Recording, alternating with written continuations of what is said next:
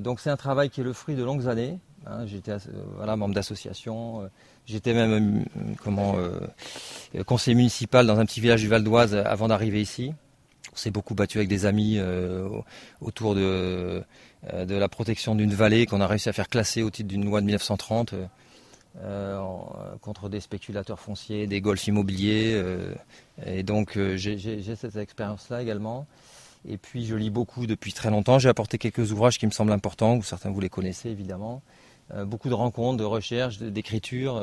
et c'est un travail en pleine évolution et qui a été rendu très fécond par des années de vie dans la moyenne montagne pyrénéenne, en l'occurrence la vallée d'Ossau.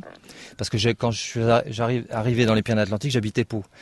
Donc j'avais un regard d'urbain, même si je venais d'une campagne au nord de Paris. J'avais quand même le regard de, quelqu'un qui, vivait à la ville. Et ce regard a beaucoup changé depuis que j'ai habité dans, des villages pyrénéens. Alors le sauvage, euh, moi je reprends la définition de Robert Hénard, hein, dont je vous ai parlé, euh, qui est en fait une définition classique, que François Terrasson euh, aussi reprenait. François Terrasson, qui est un, auteur à, mon, à, mon, sens fondamental, qui a écrit La peur de la nature à la fin des années 80, et puis d'autres ouvrages qui était un chercheur complètement atypique du Muséum d'histoire naturelle de Paris, qui, a voyagé dans le monde entier. Et euh, donc c'est tout ce qu'on ne maîtrise pas. Tout ce que l'homme ne maîtrise pas, ça va du papillon, la nuit, euh, les marées, euh, tous les animaux, tout ce qu'on ne maîtrise pas. Et qu'on cherche bien trop souvent, mais évidemment, à maîtriser ou à contrôler. et donc, qui est un terme que je préfère très nettement au mot d'environnement, qui est un anglicisme en, fait assez détestable hein, quand on réfléchit mais qui est, réductible. Tout ce qui est sauvage ou ce qui est nature, c'est quand même très irréductible, tandis qu'environnement, évidemment, c'est un terme anthropocentrique et euh, que je n'emploie jamais.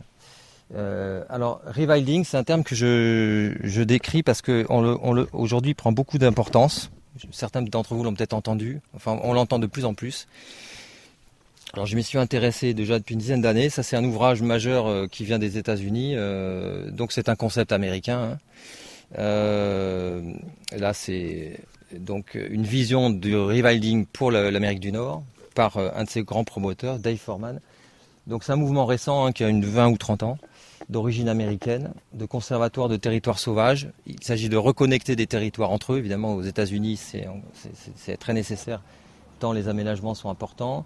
On veut restaurer, enfin maintenir ou restaurer la fonctionnalité des écosystèmes, donc sur de grands espaces et euh, protéger ou réintroduire des espèces clés, des carnivores, hein, des, loups, des pumas, euh, des ours, mais aussi des, castors hein, qui ont des, impacts euh, très importants sur les écosystèmes.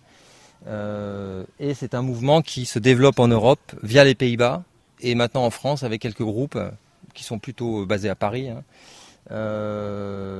mais qui, avec lesquels j'étais assez séduit au départ et je suis de plus en plus critique euh, parce qu'il n'y a aucune vision euh, sociale et, culturelle et humaine de, leur vision est strictement biologique.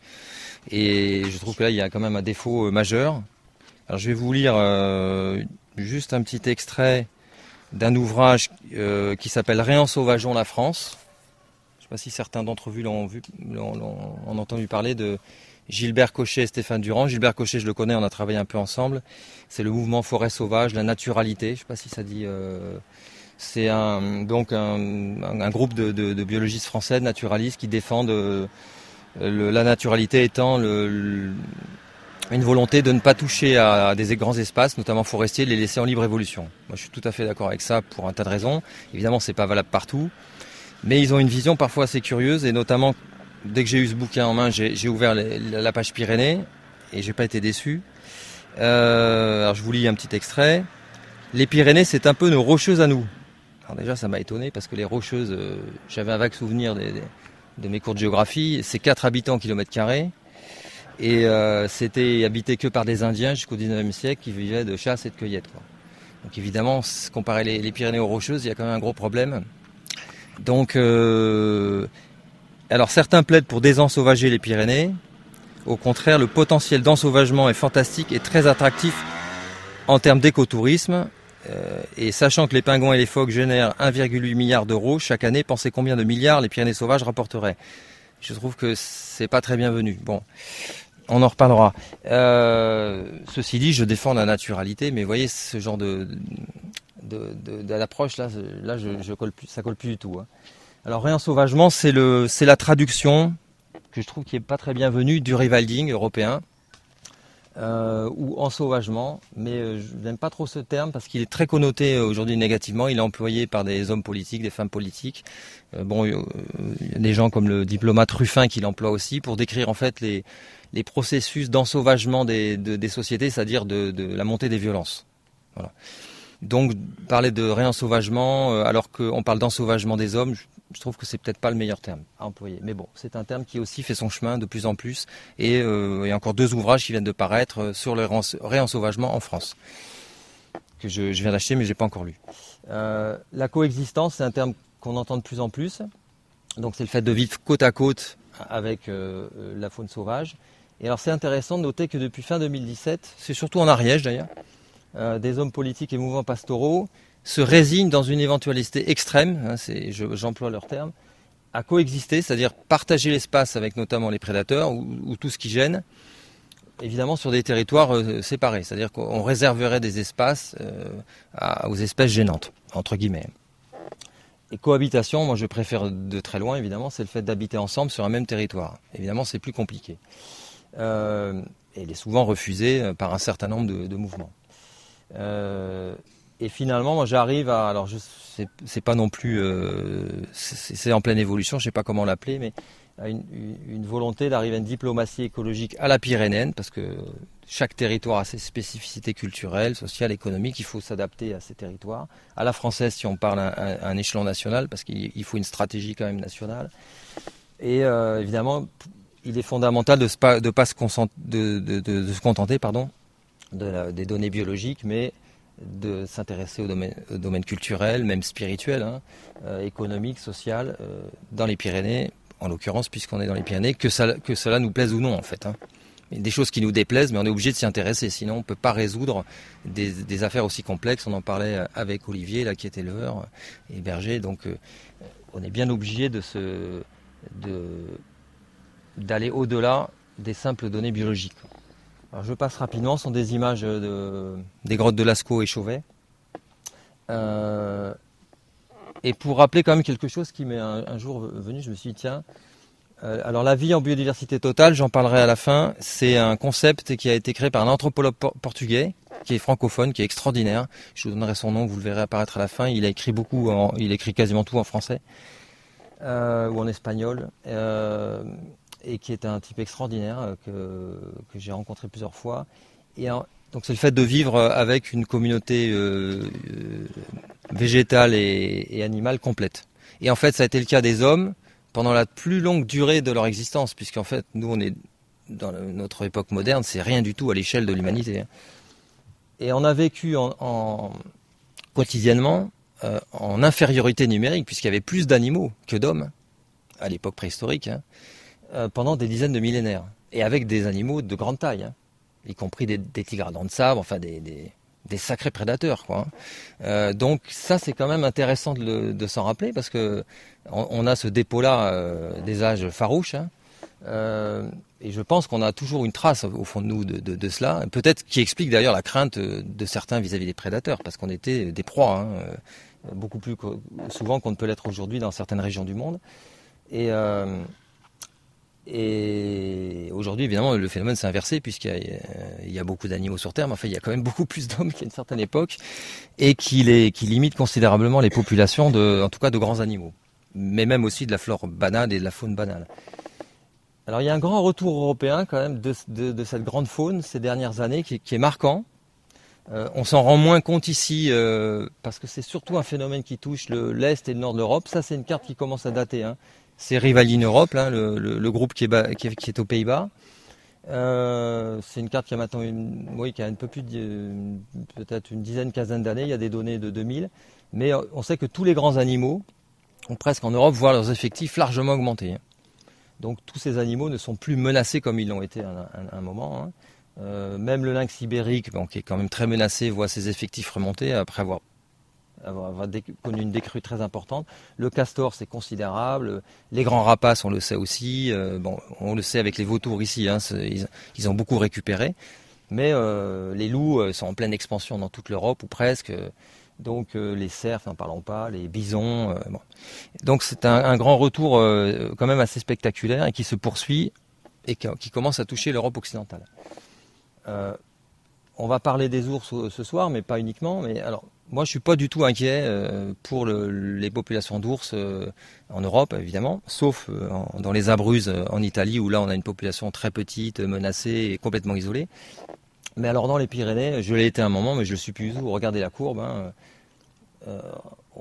on a 55 individus en 2020. Bon, un ours a été braconné récemment. C'est sans doute pas le seul. Il y en aura d'autres. Mais la courbe est, est largement ascendante.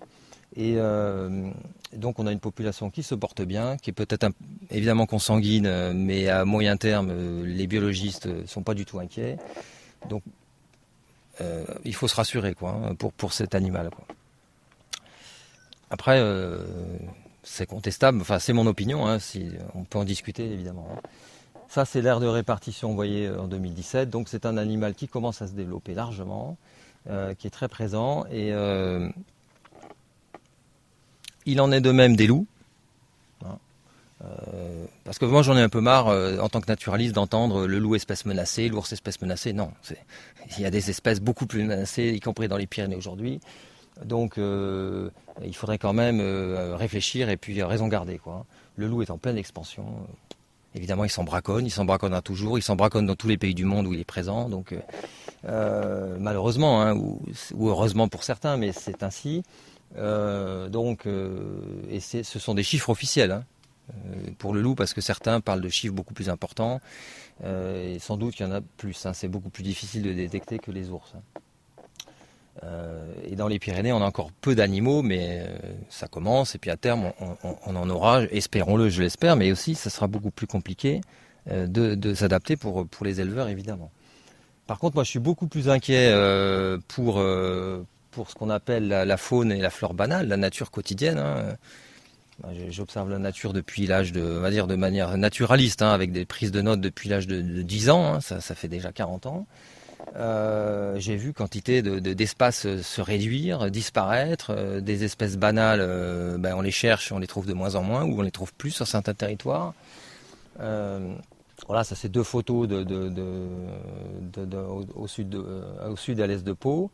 Euh, bah, des lotissements, euh, on le sait, euh, des DAC, différentes zones artisanales, industrielles, routes qui entraînent une artificialisation des sols. On parle de la surface d'un département qui disparaît tous les 7 à 10 ans, hein, ce qui est quand même considérable. Hein.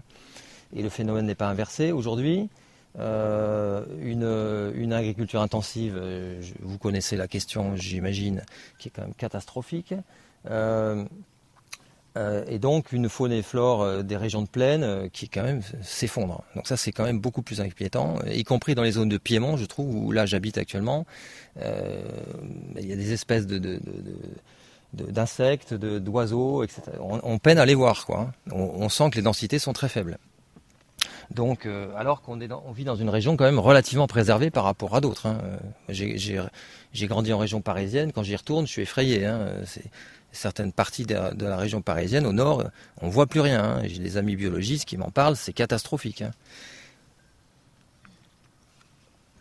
Donc, il y a quelque chose d'assez paradoxal. On voit des grands animaux revenir un peu partout, et puis tout ce qui est commun euh, qui s'effondre. Voilà, donc ça c'est un, dessin qui représente la faune du sol. Hein. On sait que les sols sont très très pauvres dans, les zones de plaine.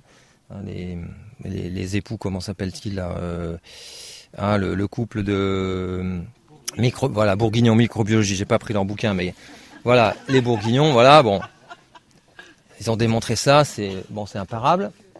Euh, là, c'est un crapaud alite, hein, on en entend un, bon, mais dans certains, dans certains coins, il a, beaucoup diminué. Les amphibiens diminuent énormément. Les ça, c'est une écrevisse autochtone euh, que j'ai prise en photo euh, dans la région de Monin et, et j'en ai découvert pas très loin de chez moi. Euh, récemment euh, donc au sud de Pau. Mais euh, combien de temps va-t-on observer encore des écrevisses dans, les ruisseaux Alors que c'était plus que commun avant-guerre. Voilà. voilà. Alors pour un tas de raisons, mais c'était, on, enfin, on, pouvait en manger quand on voulait jusqu'après-guerre, quoi. Hein. Donc voilà, là, là, on a une espèce vraiment, vraiment menacée, quoi. contrairement aux ours qui, en France, pour moi, ils sont pas menacés. Hein. Ça ne pas dire qu'il ne faut pas s'y intéresser. Hein. Voilà. Euh, alors ça, c'est un article qui commence à dater, mais on en trouve de plus en plus. On, sait à certains niveaux, enfin on le dit en tout cas, que la nature, voilà, une des raisons euh, pour laquelle il faut cohabiter avec les sauvages, c'est que c'est un très bon rempart contre les catastrophes, euh, que les écosystèmes plus ils sont riches, plus ils sont fonctionnels, mieux c'est pour nous. Mais enfin, c'est encore une vision assez utilitariste, hein, parce que c'est pour se protéger nous en tant qu'hommes. Hein. Alors que je pense que la principale raison de cohabiter avec le sauvage, c'est quand même que c'est très beau, qu'on n'a aucun droit moral à détruire ce qui n'a pas été créé par nous, hein, et qu'il faut, il faut vivre avec, puisqu'on a, on a été capable de vivre en assez bonne intelligence, même si euh, on commence à se demander si les hommes préhistoriques n'étaient pas plus violents qu'on ne dit, hein, parce qu'on a souvent dit que les hommes paléolithiques n'étaient pas violents. Enfin, il y a eu des guerres au paléolithique. Et puis, euh, il y a même des espèces qui ont disparu de certains territoires au paléolithique. Donc, euh, les hommes préhistoriques n'étaient pas si doux qu'on veut bien le dire. Hein. Je pense que l'homme a une bonne part d'agressivité en lui et que sans doute c'est la forme des courbes au, fil de l'histoire. Donc, mais ça, c'est un discours officiel qui est euh, largement euh, maintenant, euh, on va dire, développé et connu. Maintenant, évidemment, quand on arrive sur le terrain, sur les territoires, c'est plus, compliqué. Alors, je ne fustige pas les chasseurs. Hein. J'ai pris cette image de deux chasseurs en Vallée d'Aspe qui tiraient un sanglier. Hein, que j'avais croisé, deux gars sympathiques d'ailleurs. Hein. j'ai rien contre la chasse, j'aime le gibier. Je, contre la chasse au sens philosophique, ça ne me dérange pas quand tu es un animal, pour le chasser, si on le, pour le manger, si on le fait correctement, euh, avec une grande éthique de la chasse. Euh, évidemment, il y a des modes de chasse qui sont indéfendables. La destruction des, animaux dits nuisibles, pour moi, est intolérable. C'est pas de la chasse, c'est de, la destruction. Mais euh, la chasse, c'est effectivement, pour moi, c'est pas quelque chose, de, honteux. Hein. mais évidemment, quelle prise de conscience dans la France qu'on appelle périphérique. Hein. je, cite le, le, géographe Christophe Guilluy, euh, et il y a quand même un mammifère oublié, ça c'était François Terrasson. Je l'avais rencontré une fois, on en avait parlé. Il me dit, mais le mammifère le plus oublié dans cette histoire de, protection des animaux, du sauvage, c'est l'homme. Hein. C'est lui qui a la plus grande capacité de nuisance. Donc si on se désintéresse de lui, évidemment, on passe à côté de... L'équation ne peut pas être résolue. Hein. Alors évidemment, c'est très compliqué. Hein. Alors c'est un concept entre guillemets qui a été développé par le géographe Christophe Guilluy, qui a écrit plusieurs bouquins. Euh, qui est un, il, est, sociologue et géographe, Et euh, il, il, il, voilà, il dessine une France périphérique qui est la, la France des, des, campagnes, des petites villes, euh, des moyennes villes, qui est en fait la France des, oubliés. Alors on l'a souvent assimilé à la France des Gilets jaunes depuis le mouvement des Gilets jaunes. Et, euh, donc il y a cette France oubliée qui représenterait pour lui deux tiers des, Français et qui est en fait assimilée aux perdants de la, de la mondialisation, pour faire vite. Hein. Après, cherchez des, sources sur Internet, vous trouverez ces ouvrages. Et je trouve qu'il euh, a soulevé quelque chose de très intéressant, à mon goût. Hein. Alors, je viens des Pyrénées euh, occidentales, un tout petit peu plus euh, à l'est que vous, là. alors, on, sait, on a une montagne très pastorale, hein, survolée par les vautours, hein, et quand même assez vite de grands prédateurs ici. Donc évidemment, c'est beaucoup plus compliqué pour, euh, on en parlait avec Olivier, pour des populations qui ont connu une rupture, une disparition quasi euh, totale ou de certaines espèces, de se réhabituer au retour d'espèces qui gênent. Hein. Alors ça c'est une photo d'il y a deux ans, au moment de la, transhumance en Vallée d'Ossau, vous avez une grande fête qui dure de trois jours. évidemment, chaque année, enfin encore plus cette année-là, c'était quelques mois avant les lâchers d'ours opéré par Nicolas Hulot puis François de Rugy. Hein, pas d'ours ni de loup dans la montagne, était affiché partout. Euh, euh, alors c'est un conflit séculaire, on peut en parler très longtemps. Hein, euh, je, l'ai analysé dans, ce bouquin à partir de, pas mal de sources que, j'ai lues, de, gens que j'ai rencontrés, mais il y a, comment, un, historien qui s'appelait ah, son nom, euh, ah, euh, Boucher, je ne sais pas si son nom vous dit quelque chose, il a écrit une histoire de la chasse dans les Pyrénées occidentales, et euh, notamment de la chasse aux loups, aux ours, et c'est le seul qui a vraiment décrypté des archives sur trois siècles. il était historien. Et il montre en fait que les, ours ont vraiment connu, et notamment les, loups aussi, hein, une chasse qualifiée d'extermination. Des, Espagnols ont fait les mêmes travaux. Parce que lors de l'optimum démographique au XIXe siècle dans les, dans les vallées, euh, le, la moindre ponction sur des, tout petits troupeaux était vécue comme, enfin c'était très grave pour des, petits éleveurs hein, qui étaient en autonomie, en autarcie, et, l'ours attaquait aussi les champs de céréales, hein, euh, toutes les productions humaines, hein, donc et, c'était vraiment une, guerre d'extermination pour la survie humaine. Donc ça c'est intéressant de, de, noter parce que on a souvent mal interprété cette, cette euh, disparition des ours et je pense que là il voit c'est celui qui voit le plus juste à mon sens. Et donc ce conflit séculaire évidemment euh, il, produit toujours des effets. Évidemment aujourd'hui hein, quand un ours tue quelques animaux ou plusieurs animaux ou fait tomber un, troupeau entier, il, menace beaucoup moins la survie humaine qu'autrefois, mais ce conflit séculaire en fait il se poursuit euh, dans les têtes toujours hein, quand même. Hein. Alors moi je suis un de ceux qui sont très critiques avec la manière dont la réintroduction d'ours a été menée. Euh, j'ai pourtant participé à cela, j'étais tout à fait, pas tout à fait d'accord, mais enfin j'étais quand même dans cette mouvance-là. Aujourd'hui je suis beaucoup plus critique. On pourra en parler après. Je trouve qu'elles ont été mal, conçues, mal préparées. Euh, j'ai travaillé avec les gens qui l'ont conçu, donc je les connais bien et je connais, je sais comment ils fonctionnent, je sais comment ils ont conçu cela. Et euh, c'est pas étonnant qu'on en soit là aujourd'hui. Hein voilà, il y a quand même un gros ratage euh, du côté écologiste. Hein. Euh, pour faire vite, celui qui a conçu ce programme euh, était un, Parisien, un grand Manitou de la protection de la nature, qui connaissait rien aux Pyrénées. C'est lui qui a conçu le plan. Hein. il travaillait dans les cabinets ministériels depuis Bouchardot jusqu'à Ségolène Royal. Il est mort depuis. Il, avait un pied au VVF France. Il était vice-président. Il était administrateur de toutes les grandes associations nationales. donc c'était quelqu'un très puissant et euh, il se fichait complètement des hommes des Pyrénées qu'il ne connaissait pas. Euh, voyageait un peu partout dans le monde, ça c'est sûr qu'il connaissait bien l'Afrique, euh, il chassait le buffle là-bas, bon. Euh, mais il avait une vision complètement déconnectée du terrain, quoi. Et, et, et, et évidemment, c'est pas étonnant quand moi j'ai eu accès à ses archives, etc. Pas, pas par lui, il me les a jamais données. Hein. Euh, aux archives de, cette réintroduction et, après beaucoup bien des choses se, sont éclairées pour moi. Hein. Euh, je ne dis pas que les, gens qui euh, les, éleveurs qui effectivement ne veulent pas d'ours ni d'eau en montagne n'ont pas leur part de responsabilité. On a tous une part de responsabilité dans cet échec. Hein. Ça, c'est une carte intéressante pour montrer combien c'est complexe. Euh, c'était juste avant que Nicolas Hulot ne décide que des deux ours soient réintroduits, donc il y a deux ans.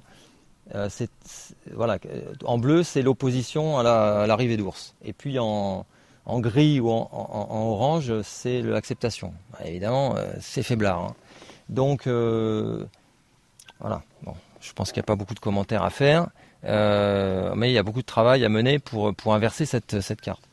Ça, ça vient d'Ariège, c'était il y a 10 ans, mais ça n'a pas changé. J'y étais il y a 15 jours, c'est pareil. Hein. Euh, donc euh, la montagne est beaucoup moins pastorale, elle est beaucoup moins riche, on en parlait avec Olivier tout à l'heure. Euh, on a eu cette réintroduction d'ours qui a quand même beaucoup plus touché les Pyrénées centrales. Hein. Donc là qui a créé quand même une très forte opposition aux prédateurs et, des conflits très très durs. Hein. Euh, j'étais avec un ariégeois la semaine dernière. Euh, on, était, nous sommes allés sur une l'estive où a été braconné l'ours. Euh, puis après, on, est descendu, on a dit le déjeuner dans un resto. bon, la situation est quand même très complexe. Et, et, donc, on n'en sortira pas par des manifestations comme celle qui aura lieu demain. Moi, je ne participe plus du tout à ce genre de choses. Je trouve que c'est contre-productif et qu'il faut travailler tout autrement. je vais e-, explorer après quelques pistes. Alors voilà, évidemment, on arrive à ce genre de résultat euh, qui était assez, attendu en fait. Hein. Euh, évidemment, ça a surpris pas mal euh, en, 2017. Hein, provocation armée en Ariège. Voilà, vous avez une trentaine d'hommes face en Corse avec les cagoules, les fusils, ils ont tiré en l'air. Euh, je ne sais pas si certains ont vu la vidéo à l'époque, hein, qui avait été euh, diffusée via la dépêche du Midi. ils annonçaient défier l'État, euh, réouvrir la chasse à l'ours. ils sont passés à l'acte manifestement, mais sans doute avant le braconnage il y a quelques semaines.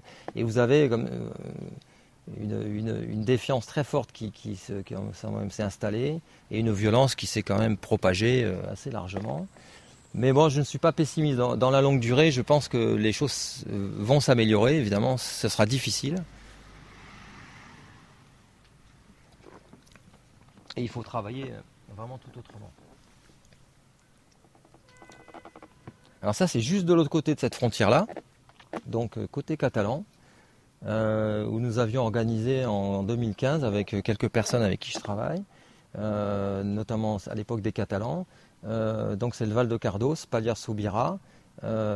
c'est au tout début de la, montée dans, les estifs, ce qui est inimaginable en Ariège et même en général dans les Pyrénées.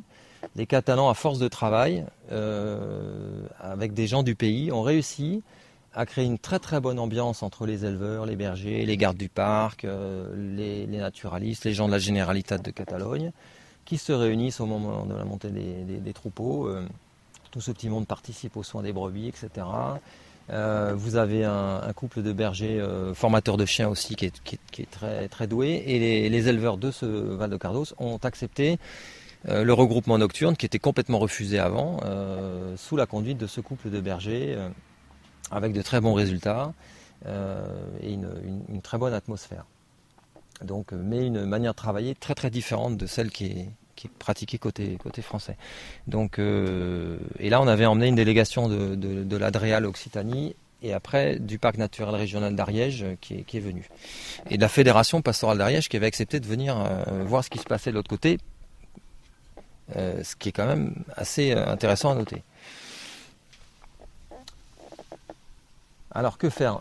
Donc, comme je vous l'ai dit, moi j'ai été très militant pendant pas mal d'années. Euh, j'ai connu, euh, là c'est, vous reconnaissez Jean Lassalle, euh, l'avocat Casadebel, en haut sur les marches du Palais de Justice. Il y a, Didier Hervé, le président de la, de, de, du Haut-Béarn. j'ai participé à tous ces, procès là, de, braconnage des, ours ou de, tir pour le, pour scanel en action de chasse. J'avais euh, comment euh, euh, j'étais responsable de, la première action qui s'appelle Parole d'ours, qui existe toujours pour l'association Ferrus. C'était en 2008. J'étais responsable sur le terrain pendant trois mois de la distribution de tracts, de, la propagande de Ferrus sur, toutes les Pyrénées. Hein. donc j'étais très très investi. Et j'ai abandonné tout cela. je me suis mis en retrait. Euh, et ça a été facilité par le fait de quitter euh, la ville à l'époque c'était Pau et de vivre dans une vallée. À cette époque c'était Sainte-Colombe en vallée d'Ossau. Et ça, ça a été vraiment fondateur parce que ça m'a permis déjà de, prendre du recul. Et puis de m'immerger dans cette culture pyrénéenne que je connaissais euh, évidemment, mais, pas autant, et, et que là j'ai vraiment découvert, et notamment dans toute sa complexité et sa richesse pour ce qui est des rapports de l'homme et du sauvage. Parce qu'on a trop souvent tendance, en tout cas quand on s'éloigne des Pyrénées, à caricaturer le Pyrénéen, ennemi du sauvage, ce qui est quand même ridicule. Hein. C'est beaucoup plus complexe, mais quand on s'intéresse au rapport d'homme-nature en Europe, c'est toujours un peu la même chose. C'est de la crainte et de la fascination mêlée. On retrouve ça dans les contes, les légendes, la mythologie, euh, un peu partout en Europe en fait. Hein. Et chez nous, c'est différent, évidemment. La, culture du sauvage dans les Pyrénées n'est pas celle de Slovénie. Je, suis allé beaucoup en Slovénie, je vais y retourner cette année. Ça n'a rien à voir. Mais euh, on, trouve, grosso modo, crainte et fascination mêlées. Hein. Euh, et c'est la fête du fromage là-haut à, la Reims, hein, qui est quand même quelque chose qu'il faut vivre. On comprend l'attachement du berger à son fromage. D'ailleurs, j'ai appris l'an dernier, ça m'a marqué, euh, alors certains vont le confirmer, mais en basque, le terme pour désigner la présure serait le même pour désigner le sperme humain. Alors euh, je ne sais pas si certains vont le... mais euh, ça vient du bouquin de Sandra Haute, Le cercle des montagnes. Voilà. Voilà, c'est ça. Voilà. Alors Jean-Pierre Dugène de la Veille d'Osso se demandait si c'était le cas en Bernay et il n'avait pas résolu le problème quand on en a parlé. Mais c'est quand même fort de, se rendre compte de ça, quoi. Après, c'est Thierry Truffaut là en bas que, j'ai rencontré quelques fois et, qui, là, on, sent bien quand on lit Truffaut, quand on va au, carnaval euh, et, qu'on on sent bien cette proximité de, l'homme, de euh, l'homme sauvage, l'ours. On lit le, Claude Labatte, là, j'ai apporté son bouquin. on, sent bien cette fascination et cette crainte mêlée. Hein. Donc il n'y a pas une opposition irréductible au sauvage dans les Pyrénées, comme certains veulent bien le caricaturer. C'est trop facile, ça. Ça n'existe pas. Et ça, au milieu, c'est la tête d'ours à saute. Alors évidemment, quand on, a des représentations d'ours dans les Pyrénées, c'est souvent l'ours avec les dents carnassières, hein. comme à, Saint-Angras aussi, à l'abbatiale, mais, mais pas toujours. Hein. Donc euh, il faut être prudent. Alors ça, ça vient de ce bouquin-là que je trouve vraiment remarquable, Montagne et civilisation basque de, Claude Dindalech, et euh, qui démontre bien que évidemment, si on veut il, le dit bien, hein, si on veut travailler des questions d'écologie, hein, de protection de la nature, de cohabitation avec le sauvage, hein, il faut le faire de manière circulaire. Et il faut, il faut intégrer toutes les disciplines et toutes les dimensions. Donc le rewilding, si on, on, emploie ce terme, mais moi je l'aime pas parce que c'est un terme anglo-saxon qui correspond pas à notre culture, quoi. Ou en tout cas le retour du sauvage, ou la, cohabitation avec le sauvage, ou la réconciliation des sociétés humaines et la nature, il faut cette approche globale, mais ne peut être que menée qu'à partir des territoires en question et pas par des plans menés, euh, enfin conçus à Paris. Hein, par la personne dont je vous ai parlé, hein, qui évidemment concevait des plans euh, super sur le papier, mais euh, inapplicables sur le terrain, hein, et qui produisent des effets délétères dans la durée. Quoi.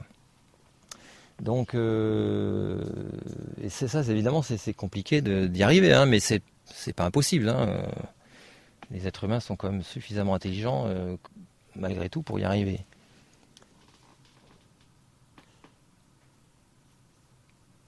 Alors la première image c'était en vallée d'Osso, une des usines qui a fermé évidemment, comme quantité d'usines euh, sur les territoires ruraux, hein, euh, avec la désindustrialisation qu'on connaît, les, emplois qui, disparaissent. Ça c'est en Slovénie, hein, euh, la région d'où viennent les ours qui maintenant peuplent les Pyrénées. Alors ce qui est très intéressant, j'avais été frappé.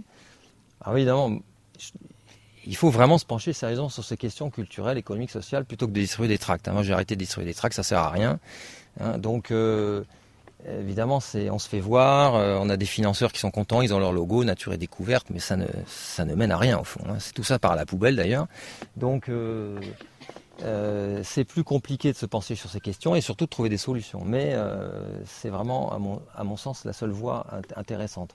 alors je cite, c'est Jean-Jacques Camara, qui est le biologiste qui connaît quand même le mieux les ours des Pyrénées, en tout cas un de ceux qui les connaît le mieux. Il m'avait dit il y a quelques années, tu comprends, personne ne va les voir. Il parlait des, bergers en altitude ou des éleveurs euh, qui sont vraiment au contact de leurs bêtes. Ils pensent qu'ils valent moins que les ours. Et il me disait, mais vraiment, ils ont, ça chevillé au corps. Euh, ceux qui, euh, pensent qu'on les a délaissés, ils se disent, bah, ils intéressent plus aux ours que nous. Finalement, nous, on ne vaut rien du tout. J'avais mis en relation avec, cette phrase avec un, habitant de Slovénie qui n'était pas du tout un, quelqu'un du monde pastoral, parce que le pastoralisme est quasiment inexistant en Slovénie du Sud. Euh, il m'avait dit, mais bientôt ici, les ours seront plus nombreux que les hommes. Et c'était déjà il y, a, un moment. Maintenant, il y a 300 ou 400 ours de plus en, Slovénie. Et il y en aurait beaucoup plus s'ils n'en tuaient pas 200 par an. Parce qu'ils en tuent à peu près 150-200.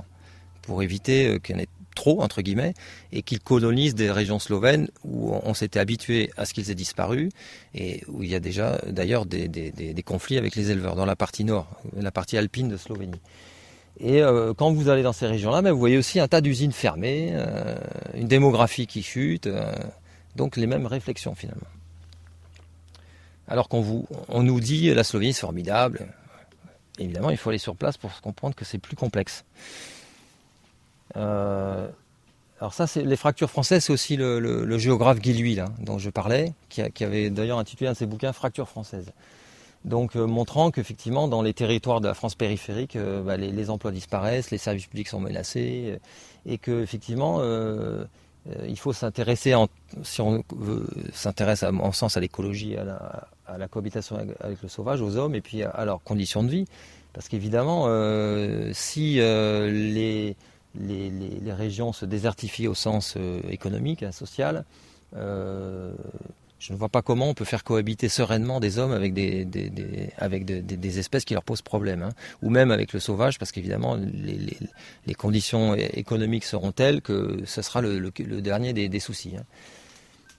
Et en 2011, euh, il y a un quotidien de Roumanie, je suis tombé sur cette coupure de presse, qui évoquait la disparition du dernier hôpital dans le delta du Danube, donc la partie vraiment qu'on ne peut joindre dans le delta qu'en bateau. Hein. Euh, et pourtant, le delta du Danube, c'est l'endroit le plus, protégé au sens légal d'Europe. hein. Euh, il a tous les statuts de protection. Donc, mais euh, on, faisait disparaître le dernier. Ben, c'était pas un, grand hôpital, mais enfin c'était un grand dispensaire. Et voilà. Et, donc là, il y a quand même un problème. Et finalement, on est rattrapé par la même logique sur nos territoires aujourd'hui, dans un, une espèce de désintérêt des métropoles de plus en plus criant, quoi. Alors, depuis que moi je me suis écarté du, monde militant, euh, je, me suis rapproché de pas mal de gens. D'abord, j'ai des gens qui étaient autour de moi dans les, dans les, dans les vallées, d'autres personnes, et puis par le fait du hasard, des rencontres, euh, j'étais amené, on a été amené à travailler avec cet homme, Alistair Bass, qui est un, anglo-canadien, euh, qui est spécialisé sur trois continents depuis 25 ans dans la résolution de, de conflits écologiques euh, ou de conflits euh, entre hommes euh, et grands animaux. Ça peut être des loups, des bisons, des jaguars en Amazonie, des tigres, etc. Ou bien des, tribus indiennes qui contestent l'extraction de pétrole tel endroit au Canada. Bon. Et il a développé toute une approche, hein, Human Dimensions Research, donc le, fait d'inclure les dimensions, ce qu'il appelle les dimensions humaines dans sa recherche. Euh, alors, ce qui est dommage, c'est qu'en France, c'est très peu développé. Ils cherchent des, étudiants, des doctorants euh, euh, en France, et il a du mal. Si certains d'entre vous connaissent ou sont intéressés, ne pas hésiter à prendre contact avec lui. là, c'était à Toulouse. J'avais organisé une rencontre avec les étudiants d'un master en écologie de, Toulouse, de Paul Sabatier. Et vous voyez, il est, une des diapos, il écrit La conservation de la biodiversité ne concerne pas uniquement la collecte de données écologiques, mais est aussi une question de comprendre les valeurs, les croyances, les attitudes, les comportements des gens. Et euh, il a de très très bons résultats dans pas mal de pays où il arrive, à part des, compromis, hein, évidemment ce sont des compromis parce qu'il s'agit de réunir tout le monde, euh, des compromis qui permettent euh, des plans de gestion de telles espèces ou de cohabiter avec telle espèce euh, et non pas de, et pour mettre fin à des conflits hein, qui parfois durent depuis très longtemps. Alors en France, on appelle ça l'acceptation culturelle et sociale. C'est quand même un enjeu majeur. Alors vous voyez, elle est, elle est, elle est, elle est connue depuis longtemps. Là, j'ai cité une source de 4, c'est 98. Hein, on retrouve Alistair La perception de la nature par la population est un facteur, clé régissant les attitudes envers les prédateurs. Euh, ces attitudes varient beaucoup d'une région à l'autre, mais aussi euh, euh, d'une époque à l'autre. il suffit parfois d'une décision mal, conçue, mal prise, comme par exemple les lâchers d'ours en 2006, qui ont été au plan diplomatique une catastrophe, et puis on régresse énormément. Donc c'est très subtil hein, comme science, entre guillemets. Euh, elle est effectivement médiocre dans les Pyrénées, mais moi je ne désespère pas et on sent des améliorations tout de même. Euh, et puis c'est une situation qui est très mal évaluée par, euh, les, ministres. Et plus on monte les échelons de, l'État, plus on se rend compte qu'il y a une déconnexion totale de, ce qu'est la réalité écologique, mais aussi humaine sur, nos territoires. et malheureusement, de nombreuses associations, comme celles qui vont manifester demain, euh, se gardent bien d'écrire la réalité en fait, notamment dans des colloques hein, où j'ai participé, ou, alors euh, dans des colloques internationaux. un ami était l'an dernier à Ljubljana, où la, situation par les officiels français pour les ours était présentée comme tout à fait sereine. Ça fait quand même sourire quoi. Donc à Ljubljana, je veux bien qu'ils puissent le croire. Et encore, ils ont souri en coin parce qu'ils savent très bien ce qui se passe. En fait, les Slovènes sont pas bêtes. Mais euh, vous voyez, on ne veut pas regarder ni analyser la, réalité. Donc évidemment, euh, on se retrouve euh, à, être incapable de régler des problèmes. Donc moi, je fais partie des quelques rares naturalistes qui, ont depuis déjà plus de 12 ans, mais j'écris dans le désert. Hein. je l'ai dit lors des colloques, dans, les livres. Euh, dit voilà, à nous d'assumer notre part de responsabilité de cet échec pour, pour l'ours, hein, qui en fait euh, est une espèce effectivement symbolique, hein, mais, euh, mais qui effectivement nous, nous, permettrait, si on assumait cette part d'échec hein, de, cette réintroduction qui était mal pensée, mal, mal accompagnée, déjà de faire une part du chemin et de, et, de, tenter de se rapprocher du camp entre guillemets d'en face. Quoi. Euh, si on n'est pas capable d'assumer cette part de responsabilité, euh, je ne vois, pas comment le, camp entre guillemets écologiste peut, progresser. Il faut quand même admettre certaines erreurs si on veut progresser. Ça, me paraît une évidence comment une, évidence fondamentale. Oui, non? Je sais pas si quelqu'un veut, intervenir, n'hésitez pas surtout. Hein. Oui Quand tu as défini tout à l'heure le, sauvage, tu disais que c'était quelque chose qui n'était pas maîtrisable par l'homme. Et après, quand tu parlais de Alistair Bass, mm, mm. tu disais que c'est quelqu'un qui avait des, qui avait réussi dans les plans de gestion de, mm. euh, du coup, de réintroduction du sauvage. Mais est-ce que, du coup, sauvage et plan de gestion, c'est pas un peu contradictoire d'utiliser euh, ces, deux termes Alors, plan de gestion, c'est des termes euh, technocratiques, mais qui sont employés par les États. Lui, il est missionné, par exemple, par un État. Par exemple, euh, en Bulgarie, euh, les Bulgares voulaient euh, rédiger un nouveau plan de gestion. Le loup crée beaucoup de, polémiques et de conflits en Bulgarie. évidemment, moi j'aime pas trop ce terme, hein, mais c'est le terme officiel. Voilà. Évidemment, le, loup, il sera, il est jamais, il n'est pas maîtrisable, mais les hommes en Bulgarie ou en France créent des plans qu'on appelle gestion ou autrement, parce que euh, bah, ils pensent pouvoir gérer le loup. Mais bon, évidemment, je suis d'accord avec toi, c'est quelque chose d'antinomique, mais c'est une dénomination officielle. C'est pour ça que j'emploie le terme. Euh, pour revenir aux prédateurs, euh, évidemment, alors. Alors ça c'est une image qui vient des Asturies. Hein. on avait été appelé, on était dans un, dans un bistrot en train de boire de boire une bière avec des, des, gens du FAPAS, la fondation, une des grandes, deux, grandes fondations espagnoles, euh, celle qui est indépendante, la FAPAS, euh, qui, fait un gros travail euh, pour la nature en général, les, les, ours en particulier dans les Asturies. Et tout d'un coup, un homme se garde là à droite, vient nous voir, ah ben tiens, une attaque a eu lieu à 200 mètres, venez voir, bon, on y va. Et puis il y avait plusieurs brebis au, tapis, il y avait je ne sais pas combien d'agneaux qui, étaient égorgés, etc. Euh, et cet homme qui était vraiment très choqué, qui était euh, quasiment en pleurs, et, donc le, constat euh, a eu lieu. Il est encore trop tôt pour dire si c'était un chien ou un loup, mais les, loups sont extrêmement présents là-bas et, attaquent dans les villages, c'est connu, même le jour d'ailleurs.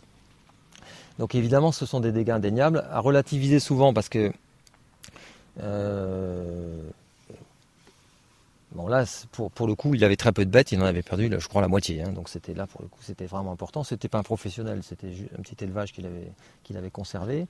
Euh, mais il faut surtout les comprendre. Et je me suis aperçu, moi, dans le milieu naturaliste, que euh, la plupart du temps, on cherchait pas à comprendre. on mettait des chiffres on vous sort souvent des pourcentages, euh, voilà, les, ours ou les loups tuent tant de pourcents. Euh, voilà, on réduit tout à des chiffres. Donc évidemment, euh, et puis on essaye de, faire passer ça rapidement. voilà, on, sort aussi les, montants d'indemnisation. Donc non, il faut surtout comprendre ce que ça peut produire si déjà on veut entrer en interaction avec, l'éleveur, le berger. et si on réduit tout à des chiffres et à des statistiques, ça ne peut pas fonctionner. Quoi. Euh, et oui. Alors là, c'était attribué à des loups ou à des chiens. Alors peut-être que euh, cet homme était intervenu, je ne sais plus si euh, il nous l'avait dit ou pas. tout avait été assez confus. Il est arrivé quasiment en pleurs dans le avec le garde. Bon, donc est-ce qu'il n'avait pas fait fuir les animaux? Je ne sais plus. Hein. ça, tout avait été très vite. Hein. Donc après, on s'était dit au retour, c'était peut-être des chiens. Euh, voilà. Mais euh, j'ai pris cette photo parce que ça pourrait très bien euh, une attaque de, de, loups. Hein. et puis les loups sont extrêmement présents là-bas. Et, donc attaque les rares troupeaux. alors la brebis c'est pas du tout représentatif des Asturies. Hein. Il y a très très peu de troupeaux de brebis. C'est des tout petits troupeaux. Il y a quelques chèvres, quelques brebis, mais essentiellement ce sont des vaches et des chevaux. Voilà. Euh, dessous, j'ai écrit, euh, parce que ça m'a frappé en Ariège, euh, de rencontrer lors d'un processus qu'on a initié avec Alistair Bach, je vous en parlais après, de rencontrer des, bergers qui étaient très favorables à la réintroduction d'ours en 96-97 lorsque ça s'est mis en place. mais à l'époque, il n'y en avait pas. Hein. Donc ils étaient tout à fait favorables. Et puis aujourd'hui, plus du tout. Hein. Ils étaient même plutôt très très remontés. et ce qu'ils me disaient, c'est qu'en fait, ils ne dormaient plus. Ou très mal, et, et que leur premier, rêve, c'était de ficher le camp des estives prédatées. Et que la moyenne de, de durée d'un berger salarié, hein, sur les estives ariégeois, c'était un an et demi.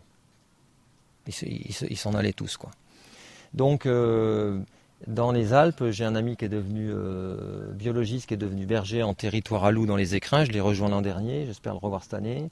Euh, alors il l'a fait deux ans, trois ans, mais il, a arrêté l'an dernier parce que c'était trop crevant. Mais euh, pour empêcher les dégâts de loup, il était en couche à lit pendant des semaines à, près de 3000 mètres. Donc il me dit, il faut se rendre compte de, ces conditions-là. Mais l'élevage n'a rien à voir avec ici. Hein. C'est pas un élevage pour le fromage, élevage à viande avec des troupeaux. Euh, bon, c'est une économie beaucoup plus euh, aberrante, ça n'a rien à voir. Enfin, c'est une économie aberrante en fait. Euh, bon, là je passe rapidement, c'est la question du partage avec les, chasseurs. Hein. Évidemment, ça, ça commence à dater. Je pense que certains chasseurs ont évolué. L'homme est le seul prédateur intelligent, évidemment, non. C'est quand même une vision tout à fait. Enfin, c'est à peine commentable, quoi. Mais, il faut quand même travailler un partage des, territoires entre hommes et grands prédateurs, hein, euh, hommes et grands animaux. Hein. Euh, qu'on le veuille ou non, euh, donc avec, les, chasseurs, c'est quelque chose à organiser. Alors, une piste aussi qui est souvent empruntée, c'est de faire des comparaisons pour la cohabitation avec le sauvage. On dit on n'est pas très bon dans les Pyrénées, on est même mauvais en France, etc. on se fustige les étrangers font bien mieux. J'ai fini par aller voir à l'étranger, notamment en Slovénie. Euh, je suis resté longtemps et puis j'ai beaucoup rencontré les Slovènes aussi. Hein. j'ai beaucoup discuté avec eux. Euh, voilà, ça c'est pris une photo à la frontière de, Croatie. Euh, c'est donc c'est la partie sud de la Slovénie d'où viennent les ours qui sont actuellement dans les Pyrénées. Donc c'est les Alpes dites dinariques hein, qui s'étendent en fait depuis la Slovénie jusqu'au nord de la Grèce c'est quasiment continu. Il y a une population de 2500 à 3000 ours, pour parler des ours. Hein. Il y a des loups, il y a des lynx, il y a une faune incroyable. Et sur cette canton slovène, la forêt recouvre 95% du territoire. C'est pour vous dire. Hein. Alors, en bas, on voit quelques clairières. C'est le long d'une rivière. Il y a, évidemment, autour des villages, il y a des clairières. C'était beaucoup plus euh, déboisé avant la guerre parce que vous aviez des populations saxonnes qui avaient été envoyées par punition par les princes allemands dans des régions qui n'étaient pas, pas habitées au XVe siècle. Et puis euh, en 41-42, pour des raisons, vous imaginez bien, les Slovènes ont, mis dehors tous les Allemands, euh, quasiment tous, hein, et ont brûlé les villages, et, la forêt a quasiment tout repris. Et, on avait du pastoralisme jusqu'en 40-41, et puis la forêt a tout repris. Euh, donc c'est vraiment une mer sylvestre, hein, si vous avez l'impression d'être au-dessus de l'Amazonie. Il n'y a pas de culture pastorale, hein, il y a quelques moutons, mais il n'y a pas de culture pastorale, ça n'existe pas. Euh, et les défenseurs des grands animaux, c'est invraisemblable, c'est les forestiers et les chasseurs. Les associations de défense de la nature, ça ne pèse quasiment rien. C'est, elles existent à peine. Quoi.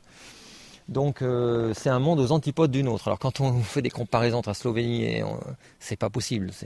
C'est, un, tout autre monde. Et il faut pas le taire parce que si on le taire, on ne peut pas comprendre. Donc nos ours entre guillemets viennent de là-bas.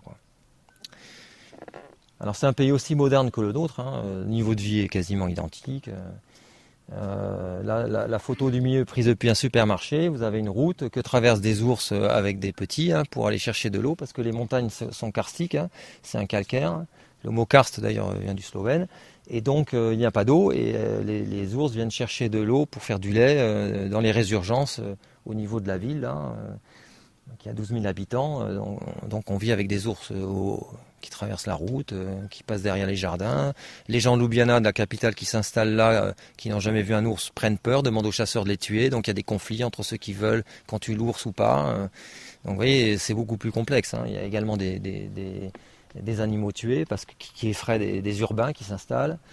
Et puis vous avez la courbe de population, vous voyez, qui, qui était montée très au 19e, qui a chuté avec, comme, chez nous, lorsque les gens devenus, n'avaient plus rien à manger et quittaient tout d'un coup ces, campagnes et puis qui a chuté encore plus après 41, et qui est remonté maintenant, on est revenu à des niveaux de population à peu près équivalent à, l'avant, au début de la guerre, euh, mais avec euh, On dit qu'il y a maintenant 800 ours en Slovénie, donc il y a une très très grosse densité. Donc ce sont des gens habitués depuis tout le temps. Ils n'ont jamais perdu de contact avec des ours, avec des loups. Euh, le lynx a été réintroduit. Et il y a une faune quasi complète euh, depuis le. Seul le bison a disparu et l'auroch et l'élan. Et l'élan encore revient par le nord du pays. Donc c'est une faune quasi complète depuis, euh, bah, depuis des, siècles et des millénaires. Excuse-moi, mais ils trouvent suffisamment à manger, tous ces animaux? Comment? Ces ours, ces ours, ces lynx, ces loups, ils ont suffisamment de, de, quoi manger. C'est un pays de cocagne, hein. c'est un pays très très riche, euh, la forêt est très riche. Euh, il y a une faune, il y a une faune, une flore sauvage extraordinaire. Il y a beaucoup beaucoup d'ongulés. Euh, bon, l'ours trouve une quantité de ressources dans la forêt qui est très importante. Après, il est vrai aussi, euh, moi je l'ai vu et tous ceux qui vont là-bas le, savent très bien, les ours sont, certains sont fixés sur des clairières par les chasseurs avec du maïs et des pommes. Euh, déjà pour les, éviter, leur éviter de sortir des, bois et d'aller vers les vergers ou s'approcher des ruchers, même si tout ça est protégé. Enfin, les ruchers sont protégés par des fils électriques, hein, des, clôtures électriques, mais ils veulent éviter certains contacts, notamment avec euh, avec de, ou, de petits élevages, même s'ils ont des, très bonnes protections électriques euh, avec de, très grandes clôtures et des chiens. Euh, mais euh, ils fixent aussi les ours pour les, pour les tirer, hein, parce qu'il y a tout un programme de tir. Hein. On tire pas loin de 200 ours maintenant en Slovénie chaque année. Hein. Donc, mais il y a une, la forêt est très très riche. Il suffit de, c'est vraiment un pays de cocagne. Tout pousse, les rivières sont poissonneuses, il y a des, écrevisses partout. Enfin, c'est pourvu que ça dure. comment? Ah oui, c'est puis ah oui oui c'est ah oui oui oui oui pour le moment enfin jusqu'à euh, je suis pas retourné depuis 10 ans là je vais y retourner mais c'est extrêmement riche il y a des truites incroyables ça c'est très très riche. Donc c'est vraiment une, une, région d'Europe euh, euh, oui oui il y a vraiment de quoi nourrir toute cette faune.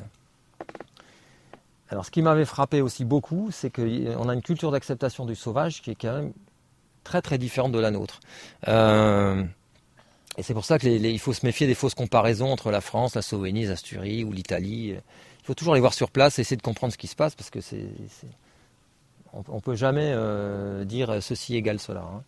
Euh, et ça, c'est chez un garde d'origine allemande. Donc il y a quelques Allemands qui n'ont pas été expulsés en 40-41 par les Slovènes, par la résistance slovène, euh, dont cette famille-là, parce qu'elle faisait partie des partisans de Tito. Donc, euh, on s'est battu de manière extrêmement farouche dans, le karst slovène, là où viennent euh, les ours actuellement présents dans les Pyrénées. Et après, il y a eu une répression d'ailleurs extrêmement féroce de la part de Tito, qui a, fait tuer 50 000 personnes d'une balle dans la nuque, en les, en les, jetant dans des gouffres. Je suis allé voir tous ces endroits là. Euh, d'ailleurs, ça crée des polémiques incroyables en Slovénie parce que vous aviez encore des, gens responsables de ces massacres qui, sont, qui étaient vivants il y a 10 ans en tout cas, ou, des descendants. Enfin. Donc vous avez une histoire très très chargée, dont on parle jamais d'ailleurs ici, et, parce que c'est quand même curieux, mais les, ours de, actuellement présents dans les Pyrénées viennent d'une région très très chargée au plan historique. Hein. C'est vraiment très lourd. Hein. Euh, c'est complètement inconnu ici. Hein. Je m'en suis rendu compte là-bas grâce à un ami slovène qui m'a amené sur ces lieux. Euh, il y a des chapelles, il y a, des, monuments. Et euh, donc chez ce garde, dont, dont, le père était un des grands gardes-chasse de cette région, donc d'origine allemande, il y avait cette reproduction d'un tableau. Donc c'est un, peintre allemand. Euh, et vous remarquez, c'est l'enterrement du chasseur qui est porté par des, cerfs, donc animal très symbolique, hein, qu'on retrouve aussi, qui a une forte symbolique en France et en Europe, euh, c'est le déjà déjà chez les Celtes avec Cernunnos, hein, le dieu Cernunnos. Et euh, il y a ce petit bouquin qui m'avait beaucoup marqué qui s'appelle L'esprit du cerf, la forêt au cœur de l'imaginaire occidental d'Antoine Payon, hein, qui est un, journaliste et écrivain français. Euh, et on se rend compte de la, puissance symbolique du cerf dans, dans l'imaginaire occidental. Bon, là on le retrouve chez le chasseur. C'est quand même avec l'ours le grand animal en Slovénie c'est pas pour rien qu'il porte le corps du chasseur. Tous les animaux de la forêt accompagnent plus ou moins en pleurant le, chasseur. Et qui est le prêtre? C'est l'ours, hein, qui, a une position euh, verticale, hein, qui est euh, euh, anthropique, hein, qui est, c'est, l'homme, l'homme prêtre. Il y a même le lynx derrière, avec ses, oreilles. et alors c'est d'autant plus étonnant que la Slovénie est un pays chrétien, mais le, vieux paganisme est, juste affleurant. Hein. Donc là, on le voit bien, hein, c'est quand même une image très païenne, hein, finalement. c'est inimaginable ailleurs. D'ailleurs, quand j'ai montré cette image à Thierry Truffaut, il m'a dit J'ai jamais vu ça nulle part. Et je lui ai envoyé parce qu'il ne connaissait pas ce type de représentation. Et, quand vous discutez avec des Slovènes, euh, ils n'imaginent pas une forêt sans ours. Pour eux, c'est pas possible. Et, je parle des chasseurs, hein, parce que les contacts que j'ai là-bas en Slovénie, c'est avec des chasseurs, des forestiers, des gens du pays qui tuent des ours, qui les mangent. Hein. Au restaurant, vous avez l'ours au repas, hein, au menu. Moi, j'en ai mangé une fois pour, pour, goûter. Donc, pour eux, ce n'est pas imaginable. Une forêt sans ours, ce n'est pas possible. Vous voyez, donc la culture est, est quand même très différente de la nôtre. Hein. Et euh, Robert Renard, euh, j'ai beaucoup travaillé son œuvre, citait le roi de Bulgarie en, 1938, qu'il avait invité en Bulgarie, euh, qui aussi lui disait, c'est quelque chose qu'on trouve dans tous les pays slaves, une forêt sans ours n'est pas une vraie forêt. Et vous le ressentez très fort là-bas, ils vous le disent. Hein. C'est pas imaginable pour eux. En Asturie occidentale, Là aussi, on nous dit c'est très comparable. Non, il faut quand même aller voir sur place. On a une montagne pastorale euh, sans brebis, hein, ou quasiment, hein, parce que la, brebis qu'on a vue tout à l'heure, c'est une exception. Hein. Peuplée d'ours, et vous, voyez là-bas, Nuestro amigo l'osso euh, écrit à peu près partout. Et de loups quand même détestés. Alors évidemment, euh, euh, le loup, en fait, joue une. C'est comme ça que je l'ai senti. Euh, c'est l'exutoire d'une certaine violence humaine. Après, il y a un jeu agricole anti-loup parfois, mais c'est aussi l'animal contre qui se concentre l'agressivité humaine. Quoi. Et vous avez des tanières tout près des villages. ça dérange personne. C'est vraiment un, monde qui ressemble beaucoup au nôtre, hein, écologiquement. Hein. De toute façon, c'est la même cordillère. Hein mais euh, très différent. D'ailleurs, j'avais été surpris. Il y a un village qui s'appelle Arbas, tout comme le village d'Arbas, qui a été euh, un des cœurs de la réintroduction des ours. Hein. Donc, euh, et j'avais rencontré cet éleveur avec sa mère, un tout petit élevage de vaches. Hein, ça, c'est pas représentatif. Malheureusement, il y a une intensification agricole aussi en Asturie avec des troupeaux de plus en plus importants qui d'ailleurs créent des surpâturages, pollution aquatique. Euh, euh, tout ça, on n'en parle pas. Hein. La belle carte postale asturienne, euh, il y a quand même des... Comment? Et. Oui, oui, oui. Voilà. Non, il y a quand même une intensification agricole qui, qui, moi, en dix ans de temps, qui, que j'ai ressenti. Hein. J'y suis retourné l'an dernier, j'avais pas mis les pieds là-bas depuis dix ans. Et, non, depuis cinq ans, mais euh, j'avais surtout vu beaucoup d'exploitation agricole euh, dix ans avant. Et cet homme-là, euh, bon, tout petit élevage, j'avais discuté avec lui, c'était un de ses chiens. J'avais demandé comment ça se passait avec les grands animaux. L'ours, ça ne le préoccupait pas du tout. Hein. Mais c'était le loup contre qui il avait parce qu'il mangeait ses chiens. Mais c'était dit sans animosité. C'était bon, bah voilà, ça m'embête, hein, il mange mes chiens. Puis ça l'amusait parce qu'il avait vu que j'avais des jumelles. Il me dit il faut revenir en mai. Il y a des dizaines de personnes qui viennent au-dessus, qui regardent les ours de l'autre côté. Euh, parce qu'il y a tout un tourisme qui s'est développé, bon, avec des, aspects beaucoup plus contestables aussi. Hein, ça, on pourra y venir. Hein. Ben, le tourisme n'est pas non plus euh, la panacée. Alors vous avez ce genre de panneaux euh, parce que vous avez beaucoup d'animaux. Voilà, les sangliers traversent les roues chez nous, mais là-bas c'est un ours qui peut traverser devant votre voiture. Voilà, on les voit en plein jour. Hein. Euh, là, la photo est prise avant la nuit, mais euh, on le sait, maintenant on en voit euh, en plein jour. Mais il y a 15 jours, j'étais en Ariège, on en a vu en plein jour pendant une heure et demie, et de plus en plus, on les voit aussi en, Ariège en plein jour. Hein. Donc, ce sont des animaux, si on leur fiche la paix, qu'on voit tranquillement. Donc, ils savent très bien cohabiter avec nous si on, ne les martyrise pas. voilà, on avait passé trois jours ici, là. Euh, c'était très paisible. Euh, voilà, euh, il y avait même un chat sauvage. Voilà, on discutait avec les gens du pays et il y avait des dizaines de personnes. Bon, avec des aspects très contestables hein, touristiques. Hein, je ne développe pas, mais je, suis assez réservé sur, sur cette question-là, d'autant que on dit souvent c'est formidable le tourisme, euh, bon, mais n'empêche que les Asturies se dépeuplent aussi, y compris ces, régions-là. Hein. J'ai ici un, hors-série de, la revue Kerkus, hein, qui, est, une revue d'écologie connue en Espagne, très connue qu'on trouve en kiosque. Et la fondation Osso Pardo, qui est une des deux grandes fondations espagnoles, avait lancé tout un programme qui est en cours pour tenter de, freiner la, démographie, enfin la dépopulation de, ces régions. Voilà, donc c'est pas rien n'est simple. Hein. Vous voyez, donc voilà, des dizaines de personnes qui observent des, ours avec des entreprises effectivement qui exploitent tout ce filon, euh, des hôtels.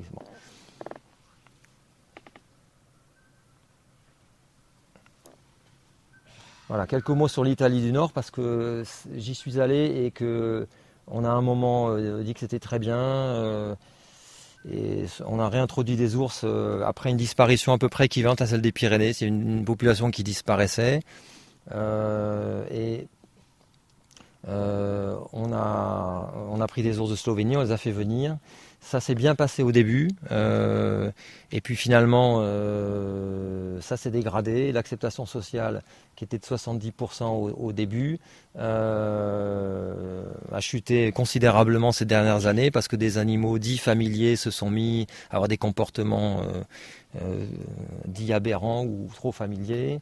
On a dû les, en abattre certains, en mettre dans un parc dédié à eux pour d'autres. Euh, et, donc, euh, il n'y a pas de solution miracle. Hein.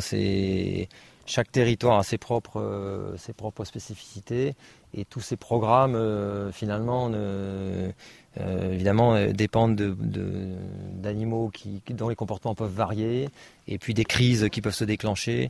Donc, il n'y a pas d'expérience miracle. Hein. Et encore, le Trentin, c'est une région riche. Hein, euh, on s'en était rendu compte. D'ailleurs, euh, c'était lors d'un voyage officiel. Il y avait une délégation ariégeoise à l'époque. Euh, et ils avaient tout de suite noté que c'était beaucoup plus riche, que l'élevage au vin n'existait quasiment pas. et que les conditions d'une bonne réintroduction étaient beaucoup plus favorables que chez nous. Voilà, région riche, montagne sans brebis, voilà, et qui réapprend à vivre avec des ours, des loups et même des lynx aujourd'hui.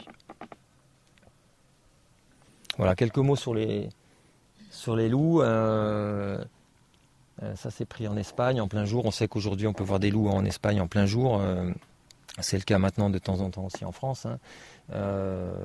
alors je, moi je fais partie de ceux qui sont favorables, mais je ne suis pas éleveur ni berger, donc évidemment moi je n'ai pas de contrainte directe. Hein.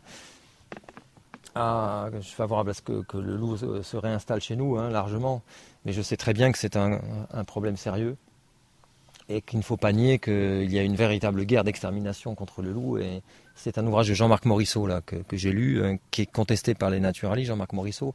Mais c'est bien gentil de, contester ses travaux. Euh, euh, encore faudrait-il parfois apporter de sérieux arguments. Il n'y a pas un pays au monde où la cohabitation avec le loup est, merveilleuse. Alors, effectivement, il faut y travailler, mais il ne faut pas non plus omettre l'histoire de nos relations avec eux. C'est trop facile. Alors voilà, pour finir, c'est un programme qu'on a mis en place, euh, ça a été long, hein, parce qu'il a fallu euh, convaincre euh, les représentants du parc naturel régional d'Ariège. Et Dieu sait qu'en Ariège, la situation est tendue. Donc notre idée, c'était avec une fondation des Pays-Bas, avec des Catalans, avec d'autres Pyrénéens, euh, c'était d'associer euh, donc ce parc naturel d'Ariège, euh, qui est une institution qui a beaucoup de poids maintenant dans, le département, et et, d'associer à Bass, hein, cet anglo-canadien dont je vous ai parlé, pour lancer un processus de dialogue selon le les formes qu'il a lui-même créées. Euh, je ne développe pas là, c'est un peu long. Euh, mais le but, c'est de, de réunir tous les acteurs d'un même territoire euh, sous une forme circulaire. Hein. on retrouve le, schéma d'Indalech et d'arriver à un compromis. Hein. et là, en l'occurrence, on ne s'était pas centré sur les prédateurs parce qu'évidemment, c'est le chiffon rouge. Hein. si on, agite les prédateurs, c'est un chiffon rouge mais c'était de, trouver des moyens de valoriser euh, toutes les espèces vivantes de, la biodiversité, y compris les prédateurs, euh, au sein de ce, territoire parc. Donc euh, on n'a pas résolu évidemment ce problème-là en Ariège, hein, ça se saurait, ce n'était pas notre ambition, mais notre ambition c'était déjà de, créer les conditions d'un dialogue et de, faire venir toutes les parties prenantes autour d'une table, y compris les éleveurs et les bergers, qui sont dans un premier temps venus et après, sous la pression d'une partie de leur base, qui ont quitté la table de, discussion, on va dire, on discutait avec eux, mais en dehors de la table. C'était assez curieux, mais bon. Euh, et, euh, mais n'empêche que ça a permis de créer un, un, espace de confiance et de dialogue qui aujourd'hui nous permet d'imaginer une phase 2 de réalisation concrète et pratique, euh, et, avec toujours avec ce, avec ce parc.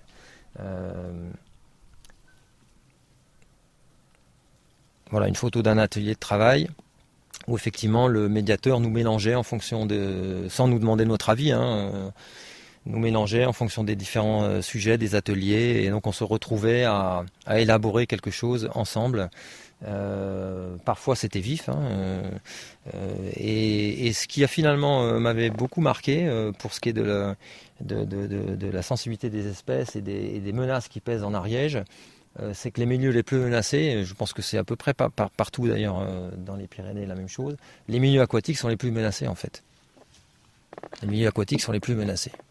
Et le directeur de la fédération de pêche d'Ariège, qui était, un vrai défenseur de, la nature, ça sentait tout de suite, euh, avait vraiment tiré la sonnette d'alarme. quoi. Beaucoup plus que, les prédateurs. Donc, euh, alors à gauche, c'est un, intéressant, c'est un, berger, un salarié. Hein. Euh, et je me rappelle, on travaillait comme ça en atelier avec avec lui. Il y avait euh, bah, la directrice d'une association de défense des, milieux aquatiques.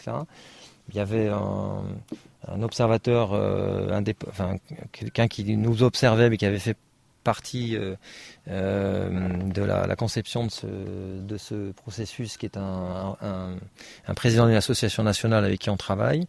Et on discutait justement de questions agricoles. Et puis tout d'un coup, euh, on, parle de, cohabitation pastorale. et puis je lui dis, mais comment feras-tu lorsqu'il y aura beaucoup plus de loups? Voilà. Et parce qu'il disait qu'il avait 1000 euh, têtes, qu'il pourrait avoir 1500 brebis, euh, qu'il préférait travailler tout seul, euh, que ça ne le dérangeait pas, qu'au contraire, il préférait être tout seul avec ses chiens, etc. Mais qu'il avait du mal, évidemment, parce qu'il il dormait mal, qu'il ne supportait plus la prédation. Et, là, il a explosé, il s'est levé, il, il m'a traité un peu de tous les noms, mais c'était parce qu'il y avait, il y avait une, très grosse agressivité qui est sortie d'un coup. Il est revenu après avoir pris un café, puis il m'a expliqué qu'en fait, euh, il avait subi les prédations des ours et des loups une même année sur une estive et que ça lui rappelait tellement mauvais souvenirs. Voilà. Mais euh, ils sont vraiment à cran, quoi. Et ça, ça m'avait frappé. Ça m'avait frappé parce qu'on sent des gens très à cran, euh, qui pourtant au début étaient très favorables à, cohabiter avec ces animaux et qui aujourd'hui le sont beaucoup moins, quoi. Donc il y a vraiment une nécessité de dialoguer avec eux et de ne pas les fustiger euh, gratuitement. Quoi. Alors le contre-exemple de, ce qu'il faut pas, enfin l'exemple de ce qu'il ne faut pas faire, le contre-exemple, pour moi c'est ce qui a été fait il y a deux ans, euh, c'est-à-dire euh, d'introduire des ours par hélicoptère dans les Pyrénées bernaises. je pense que en parler. Ça, c'est vraiment pas ce qu'il fallait faire. En tout cas, il y avait une autre manière de le faire, à, mon sens. Quoi. Euh, donc, euh, voilà, alors évidemment, tout le contexte de, l'époque. Hein, euh, voilà, avec, on a eu toutes ces, polémiques avec ces, loups. bon, loups qui sont pas hybrides en fait. Hein. Il y a vraiment un ou deux loups en vallée d'Osso, euh, voire peut-être plus. Hein. C'est la presse qui s'est emparée du terme loup hybride, mais euh, il y a vraiment un ou deux loups euh, dans, dans, cette, dans, cette, vallée. J'avais une hmm. question. D'où vient cette envie de réintroduire comme ça une espèce à la base? Qu'est-ce qui a poussé Alors pour, pour certaines espèces, c'est la, si on prend l'exemple des castors qui ont fait l'objet de beaucoup de programmes de réintroduction en France ou en Europe, on sait que le castor a un rôle euh, majeur euh, pour les écosystèmes aquatiques. Hein. Donc c'est pour euh, donner une, fonctionnalité la plus optimale possible à ces écosystèmes, hein, faire en sorte qu'ils fonctionnent bien et mieux, hein, ce, qui est, vraiment nécessaire. C'est un animal qui était très répandu euh, pendant des siècles. Hein. Il y en avait partout, hein. il y en avait même y compris euh, à Paris, hein, en région parisienne. Donc ça c'est une des raisons écologiques, hein. c'est surtout des raisons écologiques en fait. donc alors le loup non il a le, ils ont, ils ont tous des rôles écologiques. Le loup a un rôle écologique majeur. C'est un très grand prédateur. Euh, donc évidemment, quand il attaque des brebis, c'est moins drôle pour les éleveurs. C'est, ça peut même, c'est très embêtant. Mais euh, il a un rôle de régulation des, des ongulés sauvages, euh, donc qui, qui vont exercer une moindre pression sur les végétaux. Enfin, tout ça est très lié. Hein. C'est, on sait que c'est très très important d'avoir des, des grands prédateurs, mais aussi d'avoir une base une base de, la pyramide écologique euh, qui est solide. Et aujourd'hui, euh, on a plutôt un effondrement par le bas que par le haut, puisqu'on a des, grands animaux qui reviennent, mais on a une base qui, s'érode dangereusement. Donc c'est assez paradoxal. Et puis l'ours, évidemment, il, euh, c'est pas un, il est classé grand prédateur, mais c'est un animal largement omnivore, quoi. Mais il a des, il a des, un rôle écologique majeur aussi. Après, on a beaucoup plus de mal à le, à le, à le cerner mais on sait qu'il dissémine énormément de graines. Euh, on a même découvert manifestement au Kazakhstan l'origine des pommiers. Hein. Il y a un très beau film d'ailleurs, euh, l'origine de la pomme, je crois. Euh, je sais plus comment il s'appelle. Des chercheurs français qui ont trouvé des forêts quasiment primaires de pommiers au Kazakhstan et qui ont émis une hypothèse qui a l'air très sérieuse, que ce sont les ours qui, au fil des millénaires, ont, sélectionné les, meilleures espèces de pommes en fait, parce qu'ils les préféraient et qu'ils les ont disséminées par leur crotte, quoi. Et comme ils mangent énormément de végétaux et de fruits et de baies, ils disséminent quantité de graines. C'est considérable en fait. Donc ils ont des rôles majeurs hein, dans les écosystèmes. Alors après, il y a des rôles, euh, comme tu l'as dit, euh, culturels euh, et symboliques très forts pour des grands animaux comme l'ours, le loup. ça c'est vrai, oui. Donc tout ça se mêle. Hein.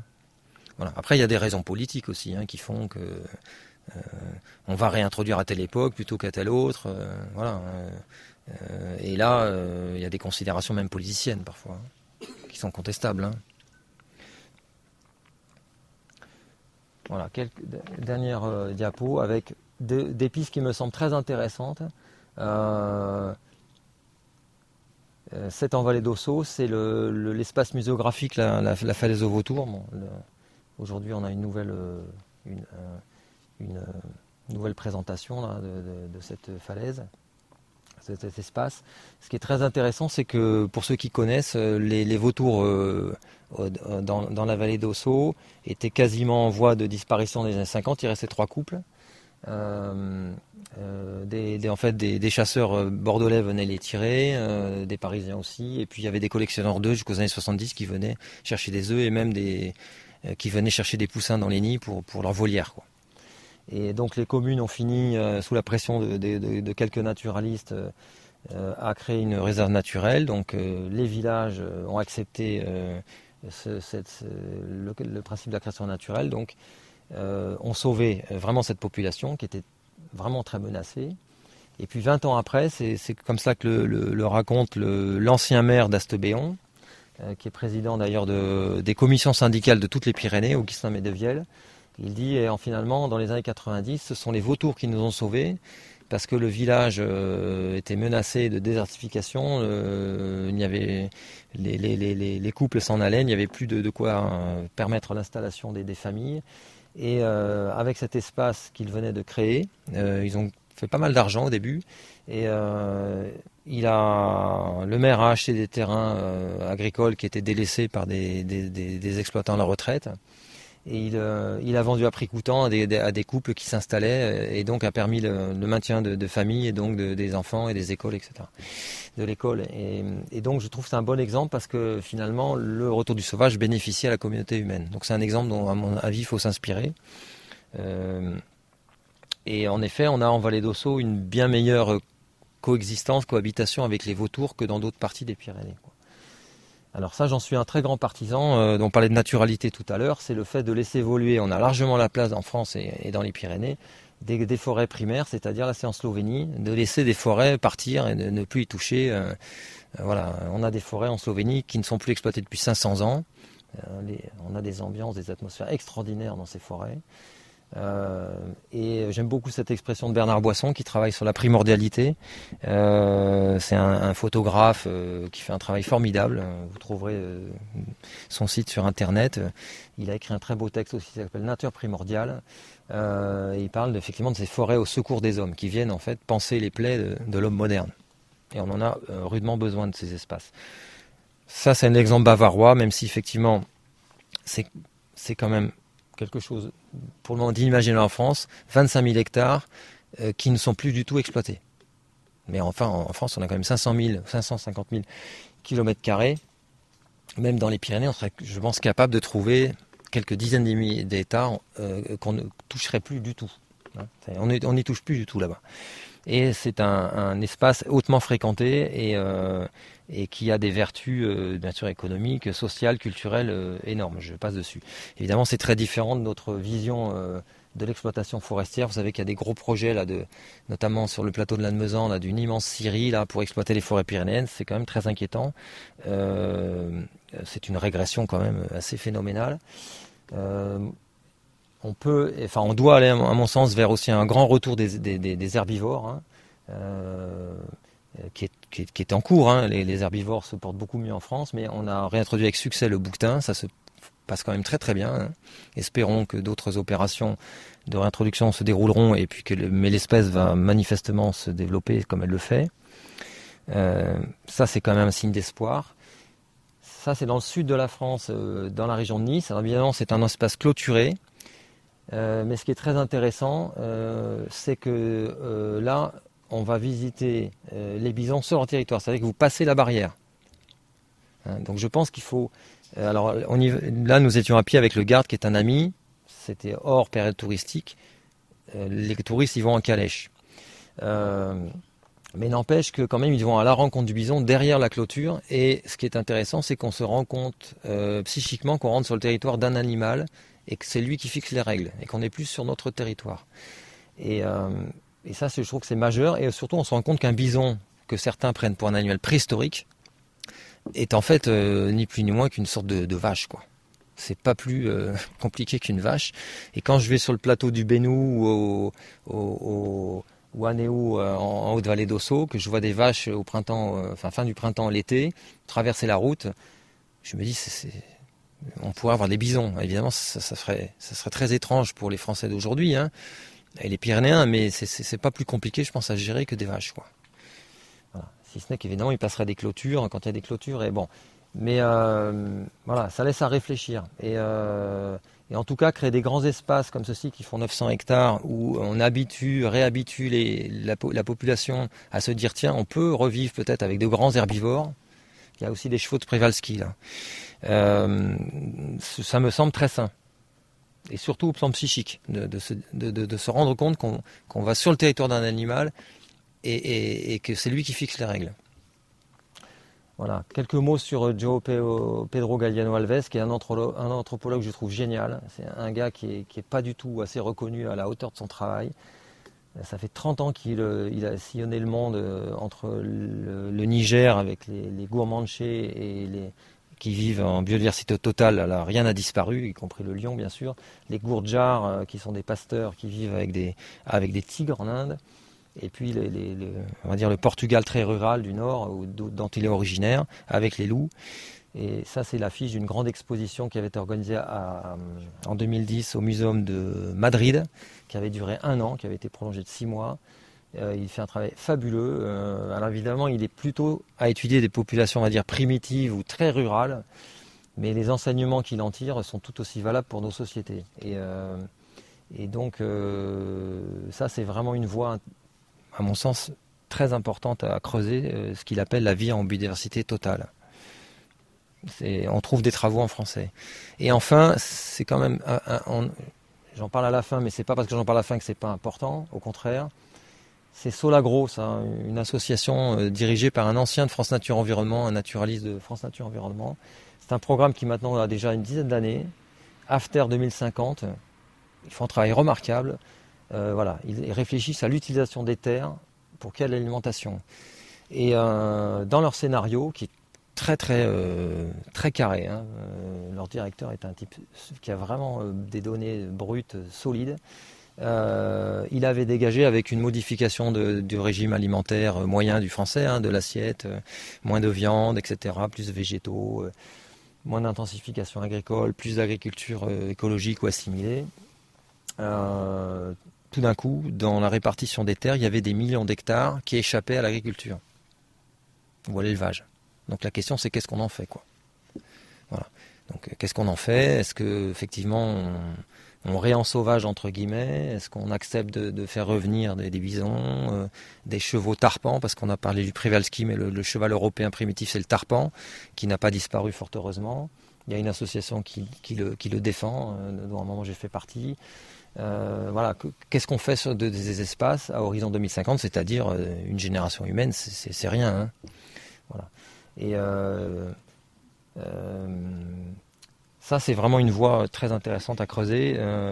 et alors, il y a quelques régions pilotes en France qui, qui, sont très avancées dans ce scénario-là. Voilà. Ça, c'est à Louvis-Juson, Vallée d'Ossau. Hein. Alors, c'est un loup. Hein. Louvis-Juson, c'est un village étymologiquement qui est lié au loup. Alors ça, m'a fait un peu sourire parce que le, euh, c'est une, donc une fontaine qui a été établie peu avant que un ou plusieurs loups dits hybrides, mais enfin qui sont des loups, se réinstallent en vallée d'Ossau, hein, tout près de cette commune. Quoi. Et ils ont eu quand même l'audace de, bah de, de, sculpter un, loup avec les, avec les, les animaux domestiques euh, des, troupeaux locaux. Ce qui est quand même euh, peut-être un signe que des, les esprits évoluent, j'en sais rien. Euh, voilà. En tout cas, ce qu'il faut, c'est se donner du temps. Moi, j'ai arrêté de réfléchir en termes militants, d'action euh, toujours, euh, toujours très très comment pressé, avec des urgences qui n'en sont pas. ça me paraît, ça me paraît très mauvais. le temps ne respecte pas ce qu'on fait sans lui. C'est un, essayiste qui, que j'aime beaucoup, qui est décédé depuis, Rami Semprin, qui, qui l'écrivait. Vous avez des, enfin les, grands réseaux vraiment qui, à mon avis, travaillent bien, comme le réseau eurasien des grands herbivores, qui se donnent un siècle pour euh, réaliser ses objectifs. Ça, me semble sérieux, quoi. C'est-à-dire qu'ils se donnent un siècle pour réaliser leurs objectifs à l'échelle de l'Eurasie. 25 ans pour... Euh, voilà, si on s'était dit, euh, quand on a je prends l'exemple des ours de nouveau parce que c'est caricatural, on s'était dit tiens on se donne 25 ans pour arriver à, une bonne acceptation et à un bon projet de réintroduction des ours, peut-être qu'on n'en serait pas là aujourd'hui. Euh, d'autant que, je, le rappelle, euh, c'est peu su, il y a eu deux experts internationaux, un, international, un national qui ont été missionnés à l'époque par l'État et par Artus, l'association qui à l'époque pilotait la réintroduction des ours. Euh, qui avaient démissionné de leur fonction avant les premiers lâchés en 96-97, qui avaient écrit des longues lettres que, j'ai consultées, euh, qui ont été mises en ligne après par des éleveurs radicaux d'Ariège, hein, qui les avaient trouvées dans les archives nationales à Fontainebleau. Ils avaient été faire, ils avaient été tout, ce travail à Fontainebleau. Euh, et ces deux experts, Anthony Clevenger l'américain et Jean-Michel Pard le, français, le Pyrénéen, avaient, avaient, démissionné leur fonction en disant votre projet, vous allez trop vite, vous voulez aller trop vite, euh, vous allez au conflit social. Et on y est aujourd'hui. Donc, et des lettres très très motivées qui faisaient 6 ou 7 pages, hein, qu'ils avaient envoyées à tous les responsables nationaux, du ministre, du ministre jusqu'aux associations nationales et régionales. Tout ça a été mis dans un placard. À l'époque, moi aussi j'en ai lu une, j'ai pas compris. Hein. J'ai fait partie de ceux qui se sont voilés la face. Mais moi, j'étais pas du tout un responsable. Moi, j'étais un jeune gars à l'époque, je comprenais pas trop ce qui se passait. Donc, euh, voilà. Voilà, il faut quand même établir des règles démocratiques pleines et entières, parce que malheureusement, pour ces, sujets-là, euh, c'est pas toujours le cas, c'est même rarement le cas en fait. Euh, se remettre en question hein, et accepter notre part de responsabilité et puis pratiquer ce que les Grecs appelaient l'iségoria, le droit de parole pour tous euh, et, à tout moment, à tout propos. C'est-à-dire, euh, ben, il faut écouter l'autre, même si ce qu'il vous, vous, dit ne vous plaît pas du tout. Quoi. Et surtout, il faut aller l'écouter.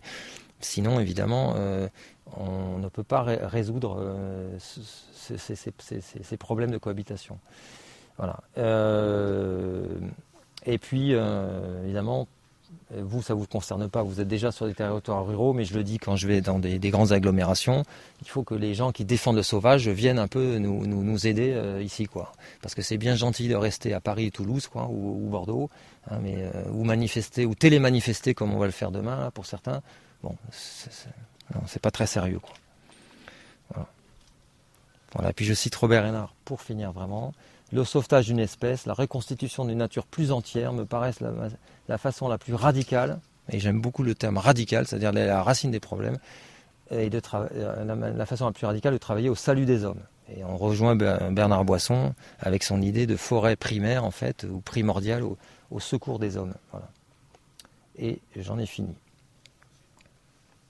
Donc vous avez fait le constat qu'en Ariège, des éleveurs qui étaient donc pro-ours sont de, ont quand même viré Kazakh.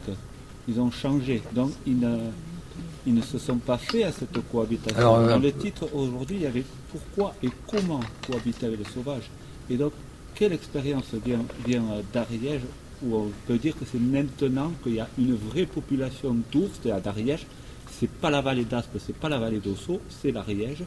Est-ce qu'il y a des gens qui cohabitent avec l'ours là-bas? Alors, euh, là j'ai parlé, euh, les, personnes avec qui on a travaillé étaient des bergers, salariés. Il y avait un jeune homme euh, et une jeune femme qui étaient très partisans au tout début, ils nous l'ont dit, ils étaient sincères, hein, et qui ne l'étaient plus du tout aujourd'hui. Mais bergers salariés, hein, avec des moyens de protection. Mais euh, pour l'un, euh, un nombre de bêtes qui me paraît... 1000 bêtes pour un homme, ça fait beaucoup quand même. Hein. Donc et qui effectivement ne le sont plus. Il y a 15 jours, j'étais sur une estive, l'estive où a été braconné lourd. J'étais avec un ariégeois du, vraiment du pays qui, a été berger, dont le, grand, le, beau-père est président d'un groupement pastoral, le père est berger. Il a été lui-même berger, il a été chasseur, il, est pisteur d'ours, euh, amateur, mais très très euh, compétent. Hein. Amateur dans le sens où il est indépendant. Hein. Il n'est pas dans, aucun réseau. Et euh, très bon connaisseur de la montagne, accompagnateur en montagne.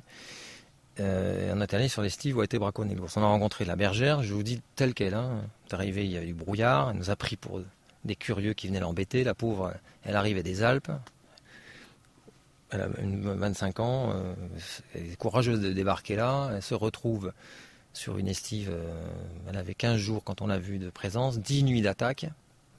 Et, tout de suite, je n'ai pas entendu de patou. Je me suis dit, mais c'est pas possible. Il n'y avait pas un patou. Il n'y avait pas un chien de protection. Le lendemain, on a appris qu'il y avait 850 brebis quand même. Donc elle n'était pas toute seule ce soir-là pour euh, s'occuper du troupeau, parce qu'elle euh, avait subi de telles attaques euh, qu'un berger d'appui de, la, pastorale pyrénéenne était venu en renfort et dormait sous une tente à côté du troupeau et l'aidait à rassembler le soir. Elle, elle dormait dans une caravane à 300 mètres, qui sert de cabane. Donc on a été tous les deux surpris déjà de constater qu'il n'y avait pas de patou parce que j'avais lu un article de presse avant d'arriver, mais c'était pas mentionné. Le journaliste n'avait pas bien fait son boulot quand même déjà. Euh, tout de suite, on, constate qu'il n'y a pas de chien. Et elle nous dit, moi j'arrive des Alpes, je ne comprends pas. Euh, euh, partout où j'ai travaillé, évidemment, il y a des loups, donc il y, a des chiens de protection. quoi. Et mais elle me dit, ici, ils assimilent chien de protection à acceptation du prédateur, donc ils n'en veulent pas. C'est ce qu'elle nous a dit. Hein. Le lendemain, on rencontre un des éleveurs qui, la remplaçait parce qu'il était parti, euh, était partie faire les courses, c'était son, jour de repos. Un homme assez âgé, mais, très calme. Hein. Moi après j'étais avec un ariégeois, donc il a les codes, ça s'est passé quoi. Et, euh, et je lui ai dit mais pourquoi vous, puisque vous avez subi beaucoup d'attaques, vous nous en parlez là, il y avait des vautours qui tournaient évidemment, il avait perdu 15 bêtes, pourquoi vous, n'avez pas au moins des patous, ça réglerait une partie du problème. Et alors, euh, il m'a dit, mais ouais, ils s'entendent pas avec les borders, euh, avec les chiens de conduite, euh, et puis ils mordent les touristes. Il y a beaucoup de touristes qui passent là. Il me semblait de bonne foi, et puis on n'a pas continué la conversation, il est parti. Voilà, mais on a des situations complexes, quoi. Hein, et on a des, on a des, des, gens qui, bon là, on a pu discuter avec lui parce que les circonstances étaient bonnes, mais c'était un des éleveurs. Il y en avait plusieurs, hein, parce qu'il n'était pas le seul à, posséder le troupeau. Peut-être que d'autres ne voulaient pas des, des, patous parce qu'ils refusent le, prédateur. Mais n'empêche que après il est revenu nous voir, il a dit bah là où vous regardez, on pendant qu'il nous parlait, on voyait un ours. On lui a pas dit pour ne pas le, braquer, mais je, pense qu'il aurait, enfin il avait l'air assez calme. Mais euh, dans, ce, dans ces vallons, il y avait, il y avait euh, une femelle et trois petits détectés euh, cette année-là, plus deux ours adultes en plus, et puis sans doute, enfin, et l'ours qui, venait, qui avait été braconné. Donc vous imaginez, ça fait déjà beaucoup d'animaux sur un des. Il y a vraiment beaucoup d'ours en Ariège, comme vous le dites. Hein. On sent la présence forte. Hein. Donc eux, ils sont confrontés vraiment à une prédation qui devient sérieuse, quoi. Enfin, du moins, à une. Il y a une population d'ours. Ce qui est, vrai qu'en vallée d'Aspédosso, moi, quand je suis arrivé en 93, il restait 5 ours pour toutes les Pyrénées occidentales et toutes les Pyrénées tout court d'ailleurs, euh, c'était plus une population. Hein. C'était, c'était les derniers des Mohicans. Aujourd'hui, on ne peut pas dire que dans les Pyrénées occidentales, il y a une population d'ours. Donc, euh, oui, les Ariégeois sont confrontés à quelque chose qu'on ne connaît pas encore ici.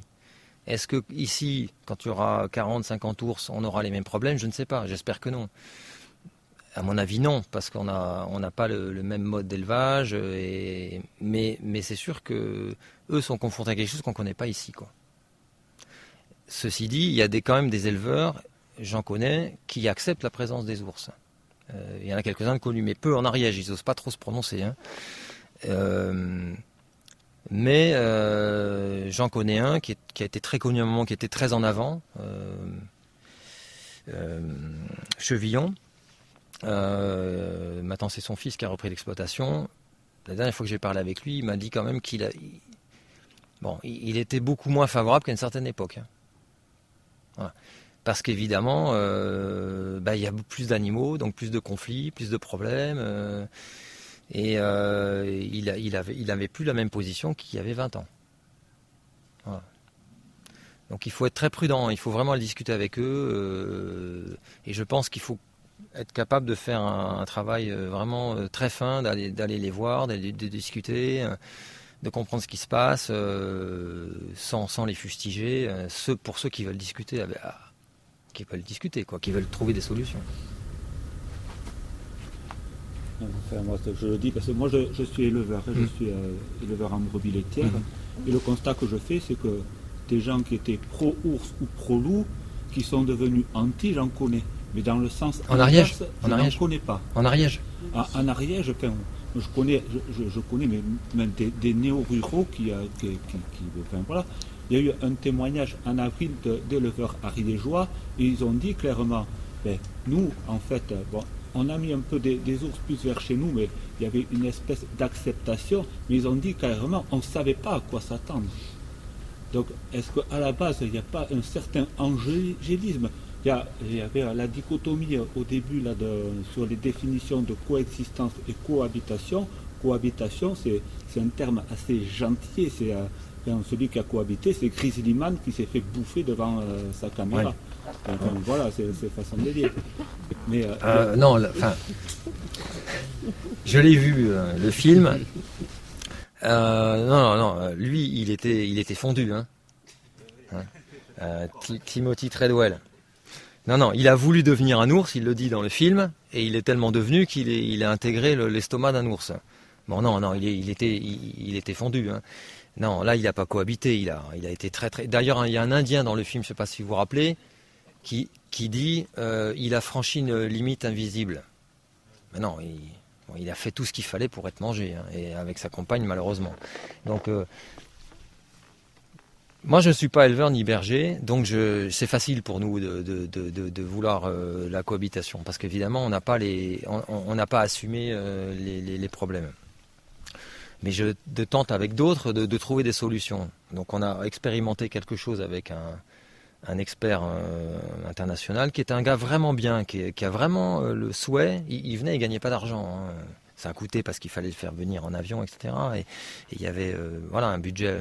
Mais, il a vraiment le souhait, et tout le monde l'a senti là-bas, euh, c'est très très bien passé avec lui, malgré la barrière de la langue, il y avait une interprète, euh, de, trouver des solutions. Euh, et, il nous a dit à la fin du dernier atelier, au tout début, quand on s'est rencontré à Barcelone la première fois, avec une fondation catalane, et je lui dit, tu sais, les Pyrénées, c'est compliqué, hein, c'est pas facile, hein, la cohabitation avec le sauvage. Oh non, non j'en ai vu d'autres en Bulgarie, il revenait de, Palestine, parce qu'il travaille aussi hein, entre juifs et arabes. Et, euh, et sur la fin, il a, avoué de manière très humble devant tous les assistances, euh, il a dit que c'était le cas le plus difficile de sa carrière. Quoi. Donc euh, c'est compliqué. Et ce que vous dites, c'est vrai. Moi, je l'ai senti là-bas pour la première fois qu'effectivement, que, des, membres de la communauté pastorale ne savaient pas trop à quoi s'attendre. Mais c'est normal. Une espèce disparaît en une génération, on le dit souvent, on, oublie complètement ce que c'est de cohabiter avec des ours ou des loups. La mémoire humaine étant ce qu'elle est, et on, perd les réflexes. Euh, tout, change aussi, la façon d'élevage, l'échelle, la, oui, densité rurale, le nombre de gens, les conditions de vie. Enfin, on n'est pas prêt à vivre comme, euh, comme les gens d'il y a 50 ans. Enfin, il, y a, il, y a, tout qui a chamboulé. C'est vrai pour les bergers et c'est vrai pour les gens des villes encore plus totalement que pour les bergers. Donc il n'y a rien de comparable. Donc forcément, il n'y a pas que la mémoire là-dedans. Non, non, c'est vrai. Alors j'en ai peu parlé ici, mais euh, euh, avec mon, mon ami euh, qui est devenu berger salarié dans les écrins en territoire à loup, il me faisait la remarque suivante. Bon, c'est un élevage différent de d'ici, puisque c'est des, des, des, bêtes à viande qui après sont engraissées en Italie, des troupeaux, des éleveurs qui ont 5 ou 6 000 têtes, qui sont très très riches. Hein. Euh, ils, décrivaient leur train de vie, euh, c'est quand même assez phénoménal. Euh, c'est des gars de la Croix qui ont des, immenses exploitations. Enfin bon. mais il me disait, ce qui est quand même aberrant, c'est qu'on est dans un système libéral avec des traités de libre-échange de plus en plus fous. Euh, qui effectivement euh, rendent assez incompatible la présence de, prédateurs. Et ça, c'est un point sur lequel on, personne n'ose trop insister. Quoi. Donc, euh, parce qu'évidemment, là, il y a des questions économiques majeures. Quoi, hein. et là, c'est Laurent qui me disait, tu, tu citais Julien Lassalle, c'est ça? Qui, qui avait dit on a dû s'adapter à la mondialisation. Voilà. Mais il faudrait se demander euh, si là, il n'y a pas une racine. Enfin, pour moi, il y a la racine d'un gros problème, quoi.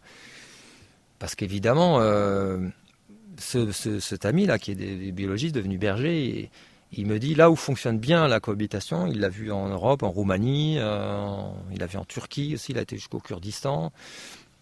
C'est lorsqu'il y a des troupeaux qui sont acceptables en termes de quantité, beaucoup d'hommes, enfin d'hommes au sens euh, espèce humaine, hein, c'est-à-dire des communautés villageoises qui peuvent, avec des chiens, euh, défendre le troupeau contre les agressions des loups et des ours. Euh, voilà. Mais, mais évidemment, on veut. Mais voilà, voilà, voilà. Je, oui.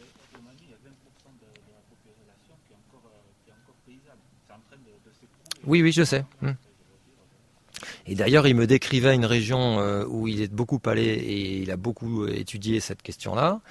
Et il me dit actuellement, enfin depuis déjà plusieurs années, euh, la Commission européenne a fait en sorte de casser le système euh, agricole d'élevage sur place, laitier, avec des troupeaux 500, 600 bêtes, pas plus, avec un fromage de réputation nationale en Roumanie, pour les forcer à avoir 1000, 1500 têtes et exporter en Scandinavie leur viande. Donc évidemment, il me dit là, le système va péter parce que la cohabitation sera plus possible. Donc euh, et déjà, il y a des pressions sur les, ours euh, parce qu'évidemment, euh, moins de, bah, ils, sont moins nombreux à les, garder, les troupeaux sont plus grands, donc plus de problèmes, plus de prédation. oui, ce que vous citez, c'est malheureusement c'est vrai, mais il faut s'interroger hein, sur est-ce que cette économie-là est viable. c'est quand même quelque chose qu'il faut interroger. Alors moi, je suis mal placé pour en parler. Je suis pas dedans, mais je, suis euh, membre de cette euh, la société euh, civile, donc je me pose des questions. Est-ce que ces économies-là sont viables? Et mais il faut aussi que nous on se les pose en tant que qu'écologiste ou défenseur de la nature. Est-ce qu'il n'y a pas des contradictions à vouloir à vouloir un peu tout et son contraire, quoi? Voilà. Donc voilà, ce que vous dites, je, suis d'accord. Hein, dans les, les Carpates, c'est pas c'est pas comparable, mais je euh, mais euh, je veux dire, est-ce que c'est pas euh, c'est pas leur, type d'agriculture qui est quand même celui qu'il faut défendre, Ah non, ben bien sûr que non. Voilà. Est-ce que c'est pas ce type d'agriculture qu'il faut conserver et, redévelopper chez nous avec toutes les difficultés qui vont qu'on connaît, enfin que vous connaissez, hein, plutôt que de se laisser entraîner vers quelque chose euh, auquel il faudrait s'adapter. Quoi. Le pastoralisme, la transhumance, c'est ce qui nous reste de l'agriculture euh, traditionnelle. Et pour moi, ce sont quand même les paysans, ces hommes-là, euh, qui ont conservé une relation, une vraie relation à la nature par le travail, de manière humble. Mmh. Et que c'est celle-là qui va être menacée, qui est, qui est d'abord en menace, parce qu'on parle l'extinction des animaux, mais il y a l'extinction aussi euh, des bergers qui vont arrêter euh, d'aller à la montagne. Euh, ce qui se passe, c'est ce qu'on regarde en Ariège par exemple. C'est ce qui se passe. C'est que ça devient tellement compliqué qu'ils arrêtent là. Donc on va, on va descendre en bas à la ferme, on arrête d'aller à la montagne. c'est aussi ça, quoi, la, contradiction, quoi. Oui, moi, là où j'en. Ce que je, pense, c'est que ce programme a été mal pensé. parce que, évidemment, c'est né, vous savez, on a, les premiers ours ont été lâchés en Haute-Garonne, sur des territoires où il n'y avait pas d'enjeux pastoraux. Hein, c'était Mel et, ses environs. Là, il y avait quatre villages, donc à la, frontière du Val d'Aran. Et euh, c'était quatre maires dont l'un, euh, en fait, voulait faire un, coup économique. Il avait dit, en fait, on va euh, les lourder en la Vierge, nous on aura l'ours. Hein, et ça a été dit, hein, André Rigoni, je l'ai rencontré plusieurs fois.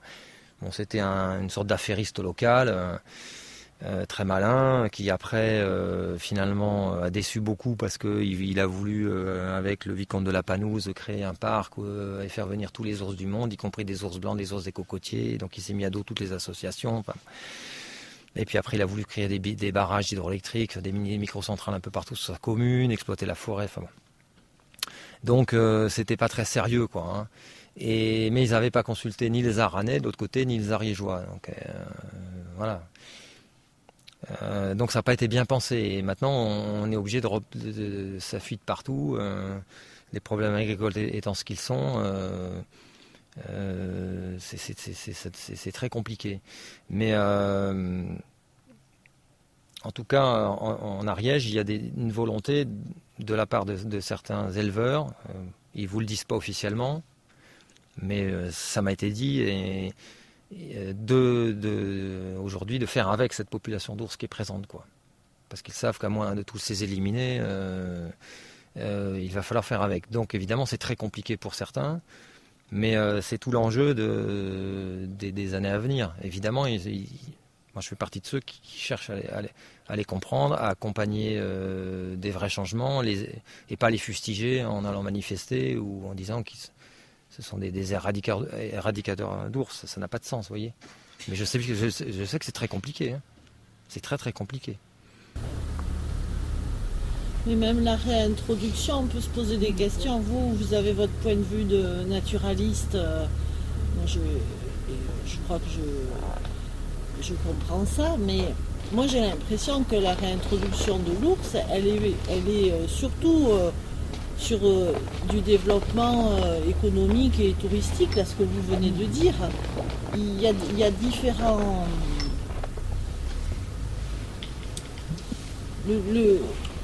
Le, dominant là-dedans, je ne suis pas sûr que ce ne soit pas pour du développement économique et touristique. Quand je me suis intéressée un peu à l'ours, moi je m'intéressais à l'ours, mais qu'est-ce qu'il lui faut pour qu'il vive bien? Alors j'imagine qu'il lui faut un immense territoire euh, sauvage. Quand vous avez montré tout à l'heure en Slovénie là, ces grands espaces, euh, les ours euh, ils, y vivent très bien. Est-ce qu'ils peuvent vivre bien là où, dans, ces montagnes-là? Qui sont très habitées, qui sont entrecoupées de routes, qui quel est le but de cette réintroduction? Est-ce que c'est vraiment un point de vue euh, naturaliste ou, est-ce que c'est pas plutôt pour des développements économiques et touristiques?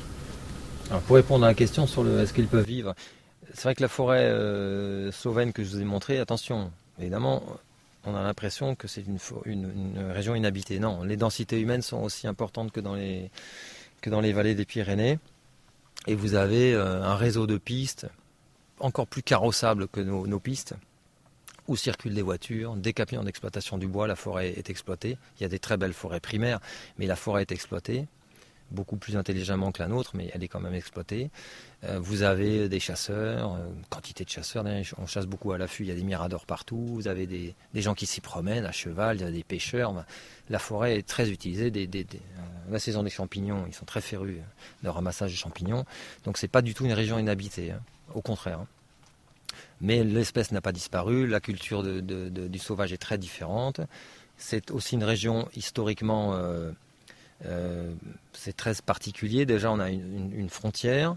Euh, avec, à l'époque communiste, Tito avait installé des bases souterraines qui sont complètement interdites aujourd'hui. et donc cet extrême sud de la Slovénie était même interdit aux Slovènes. Mon ami slovène, hein, qui m'a beaucoup guidé là-bas, m'a dit à l'époque, nous, on n'avait même pas le droit d'y rentrer. Il y avait quelques habitants, mais des petites dizaines à peine, hein, qui étaient en fait des membres du parti ou des gens complètement inféodés à cette organisation-là, qui surveillaient. Hein. et toute cette région était interdite. C'était une région interdite. Donc vous aviez la faune avait une, et la nature une paire royale. Hein. Euh, donc c'est très particulier. Et puis comme on y avait massacré des dizaines de milliers de personnes qu'on avait jetées dans, des, dans le karst, évidemment tout ça était tenu au secret. Euh, donc, euh, mais en Ariège, là où j'ai vu un ours il y a 15 jours et où, ils sont là maintenant présents et ils, sont très bien, euh, ils, vivent parfaitement. Hein. Ils vivent parfaitement. C'est une montagne différente, mais ils, vivent très très bien. Hein. On pourrait avoir des centaines d'ours dans les Pyrénées, hein. sans problème. Donc, euh, et des loups, pareil. Et puis, quantité d'autres animaux. Il y a beaucoup de place, évidemment. Après, est-ce qu'on en accepte tant? Comment? Oui, mais l'animal, c'est pas un ours. L'ours n'est pas un animal strictement forestier. Il, aime les forêts, évidemment, mais vous le trouvez euh, dans des, cantons beaucoup moins forestiers. Comment? Ah, Alors, il vit pas dans le village, mais il va rentrer dans un village. Oui, dans les Asturies, il traverse les villages. Moi, j'ai des témoignages. Euh, j'ai vu des traces en Slovénie aussi. On, les, voit traverser des villages. oui, bien sûr, mais il vit pas dans le village mais il peut s'adapter euh, dans, les Asturies au, nord d'Oviedo, dans la vallée de Proassal. J'ai vu montrer une photo. Quand j'y suis allé la dernière fois, il y avait une dizaine d'ours. Maintenant, il, y en a une quarantaine. Et c'est une, euh, vallée qui est assez peu boisée. Euh, on y cultivait encore des champs de pommes de terre et de blé jusqu'à 1000 mètres d'altitude jusqu'aux années 50-60. Donc c'est encore, ça a été très très déboisé. Et vous avez une densité d'ours impressionnante. Hein. Euh, et il n'y a pas les forêts beaucoup plus importantes qu'on trouve euh, dans le parc naturel de Somiedo, qui est très connu, euh, où là, la densité forestière est, plus importante. Et l'ours s'adapte très bien à des milieux beaucoup plus anthropisés. il suffit de quelques petits bois. J'ai vu un site de tanière, on était à 200 mètres d'un site de tanière, il n'y avait que des prés, des, des, taillis. il y avait une ours avec ses petits, là. Il était à un kilomètre et demi d'un village. Et, le, président de la fondation me disait, tu vois, en fait, il préfère ces, endroits-là parce qu'ils y trouvent euh, beaucoup de fruits cultivés par les hommes, euh, des cerisiers, euh, les noisettes sont plus grosses que dans la nature parce qu'évidemment, bah, c'est des noisetiers greffés. ils y trouvent beaucoup de cadavres d'animaux, etc. Euh, c'est un animal qui, peut vivre vraiment au contact des hommes. Et alors vous, vous rigolez un peu avec les villages, mais c'est, c'est, il va pas vivre dans le village, mais vraiment à proximité. Mais euh, un, un, ours, quel que soit même un lion, n'importe quel animal, le renard, il va chercher à manger au plus facile. Ah oui, l'opportuniste, bien hein. sûr. S'il a beaucoup de troupeaux dans les montagnes, il va plutôt se, servir dans un troupeau bah, bien sûr. ses yeux que d'aller chasser bah, on connaît les... cerf et du Voilà, on connaît le renard. Qui sont parqués, on connaît le renard à Londres, mais maintenant qui, qui, recolonise Paris. Mais moi, je ne peux pas avoir de poules. Les renards, ils viennent nourrir je sais bien, c'est un problème, oui. leurs louveteaux avec les poulets. Ils sont, les, mm. les, les jeunes renards, ils sont nourris au poulet, ils ne savent pas chasser. Hein. Ils, vont directement du, au poulailler. Mais le mammifère est euh, opportuniste, mais nous c'est pareil, on nous, sert on nous propose un restaurant, bah on va accepter le restaurant plutôt que de se faire la cuisine. Donc euh, voilà. Moi, personnellement, moi je suis un peu gêné par ces histoires d'introduction de l'ours par Alors, exemple. Euh, attendez, je, finis parce que ça rejoint, vous avez dit oui. Après, les raisons pour lesquelles on les réintroduit, moi, je suis pas dans la tête de, ceux qui ont conçu ces plans, mais j'en ai connu un bien, enfin bien, relativement bien. J'ai travaillé avec lui. Euh, et là où ça, pêche, alors euh, André Rigoni, j'ai dit ce que j'en pensais. Hein. Là, ils, ont voulu faire un coup. Euh, ils ont voulu faire un, ils ont voulu faire un coup. Et, il faut dire aussi que la région de Mel, vous avez certains d'entre vous connaissent Saint-Béat, non? Quand on traverse Saint-Béat, euh, c'est totalement oui, c'est horrible quoi. Tout est fermé. Euh, c'est triste à mourir quoi. Hein. Euh, donc évidemment, ces pauvres gens se disent qu'est-ce qu'on peut faire pour refaire vivre notre vallée quoi. Donc ils ont voulu faire un coup économique. Ça peut se comprendre, mais c'était très mal pensé parce qu'ils n'ont pas averti leurs voisins. Euh, et puis ils, avaient deux experts, un, international et un, un local, qui, leur ont, qui ont tiré la sonnette d'alarme et ils les ont pas écoutés. Donc là, il faut être stupide, quoi. Et après, celui qui a vraiment conçu ce plan, euh, lui, euh, je, pense que, et parce que j'en connais d'autres, hein, des dirigeants d'associations qui sont dans la même veine, d'ailleurs ils se, connaissaient parce que celui-ci est mort, hein. leur envie profonde, c'était de vivre le retour de ces grands animaux de leur vivant. Moi, ils me l'ont dit. Donc c'était en fait de jouir du retour de ces animaux de leur vivant. Ils voulaient voir ça. Alors, moi, je n'adhère plus à ça. Moi, j'ai envie d'en revoir, parce que c'est magnifique de voir un ours dans la montagne. C'est grandiose. En plus, dans les montagnes d'Ariège et Pyrénées, c'est très beau. C'est plus beau c'est même plus beau qu'en Slovénie, parce qu'on a une montagne plus belle qu'en Slovénie. Donc, euh, mais je sais euh, que c'est problématique pour certains. Donc je, je n'irai jamais dire j'ai envie de le voir de mon vivant parce que j'ai envie de le voir. Et alors que moi, ça ne me cause aucun problème. Vous c'est très égoïste. Mais moi, ils me l'ont dit, et ils l'ont dit dans un colloque. et, ça a même choqué une partie de l'assistance. C'était à Lyon en 2011, où j'avais demandé à ce qu'on fasse un bilan de ces réintroductions. Et pour me répondre euh, par la bande, ils ont dit bah oui, mais bon, si, euh, si on avait eu ce discours-là, on n'aurait jamais réintroduit des vautours dans les Cévennes, etc. Gna, gna, gna, et on veut le voir notre vivant, machin. Voilà. Je trouve que c'est pas, euh, pas défendable, quoi. Donc malheureusement, ils l'ont fait. Ces animaux sont là. Maintenant, qu'est-ce qu'on fait, quoi? Et puis qu'est-ce qu'on fait avec euh, le sauvage en général? Est-ce qu'on est se dit bah, ça nous gêne donc on l'élimine? Ou, ou est-ce qu'on cohabite avec lui?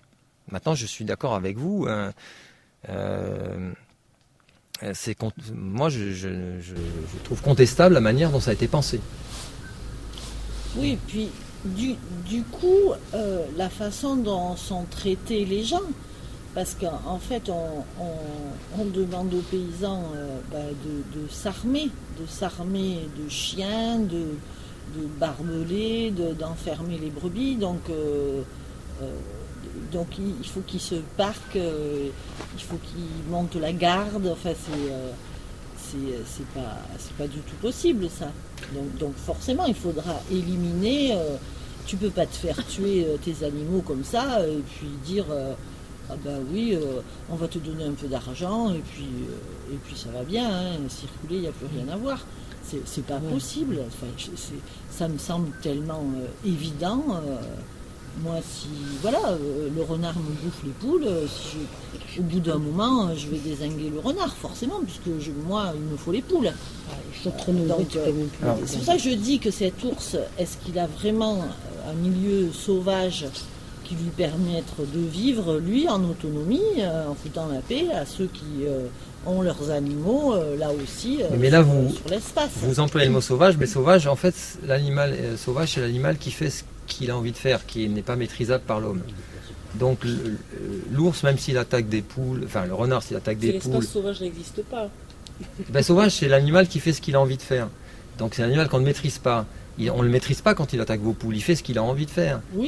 Donc le milieu est très... Euh, non, non, évidemment c'est plus facile pour lui d'attaquer les poules comme c'est... À l'époque des hommes préhistoriques, ils, étaient armés, ils se défendaient, ils tuaient. Euh, pour défendre leur, peau, quoi.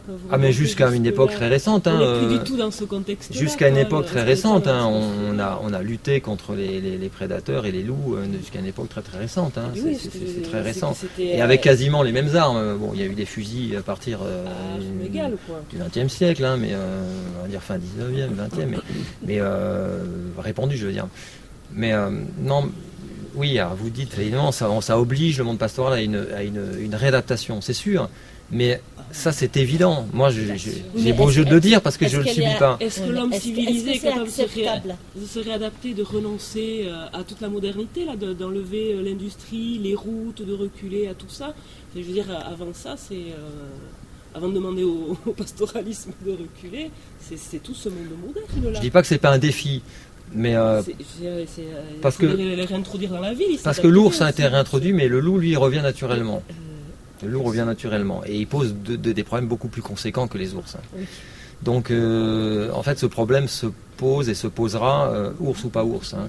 Donc, je sais que ça demande une mutation importante, mon agricole avec toutes ces contradictions, ces problèmes, etc. Mais N'empêche que la, la, question de fond, c'est est-ce qu'on est, est veut cohabiter avec des, espèces sauvages, y compris gênantes? Est-ce qu'on veut laisser des espaces revenir euh, suffisamment importants comme des forêts, hein, avec toute la, faune, la flore qui, vont avec Est-ce qu'on est capable de, de s'adapter nous et de renoncer, à, parce que c'est un renoncement, mais je parle de la société entière. Hein, euh, oui, c'est pour ça que ah, non, non, mais la plus grande révolution, il faut qu'elle se fasse en ville d'abord. Euh, en tout cas, que tout le monde y participe, ça, c'est sûr.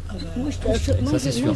Parce que le, je finis, parce que c'est vrai que le, moi je suis beaucoup moins inquiet, on en parle beaucoup pour, pour, les ours et les loups, mais par exemple, la faune et la flore aquatique qui souffrent beaucoup, euh, est-ce que nous, on est capable tous de renoncer à quantité de produits qu'on utilise et qui se retrouvent dans les rivières pour qu'un jour on retrouve des, écosystèmes aquatiques dignes de ce nom?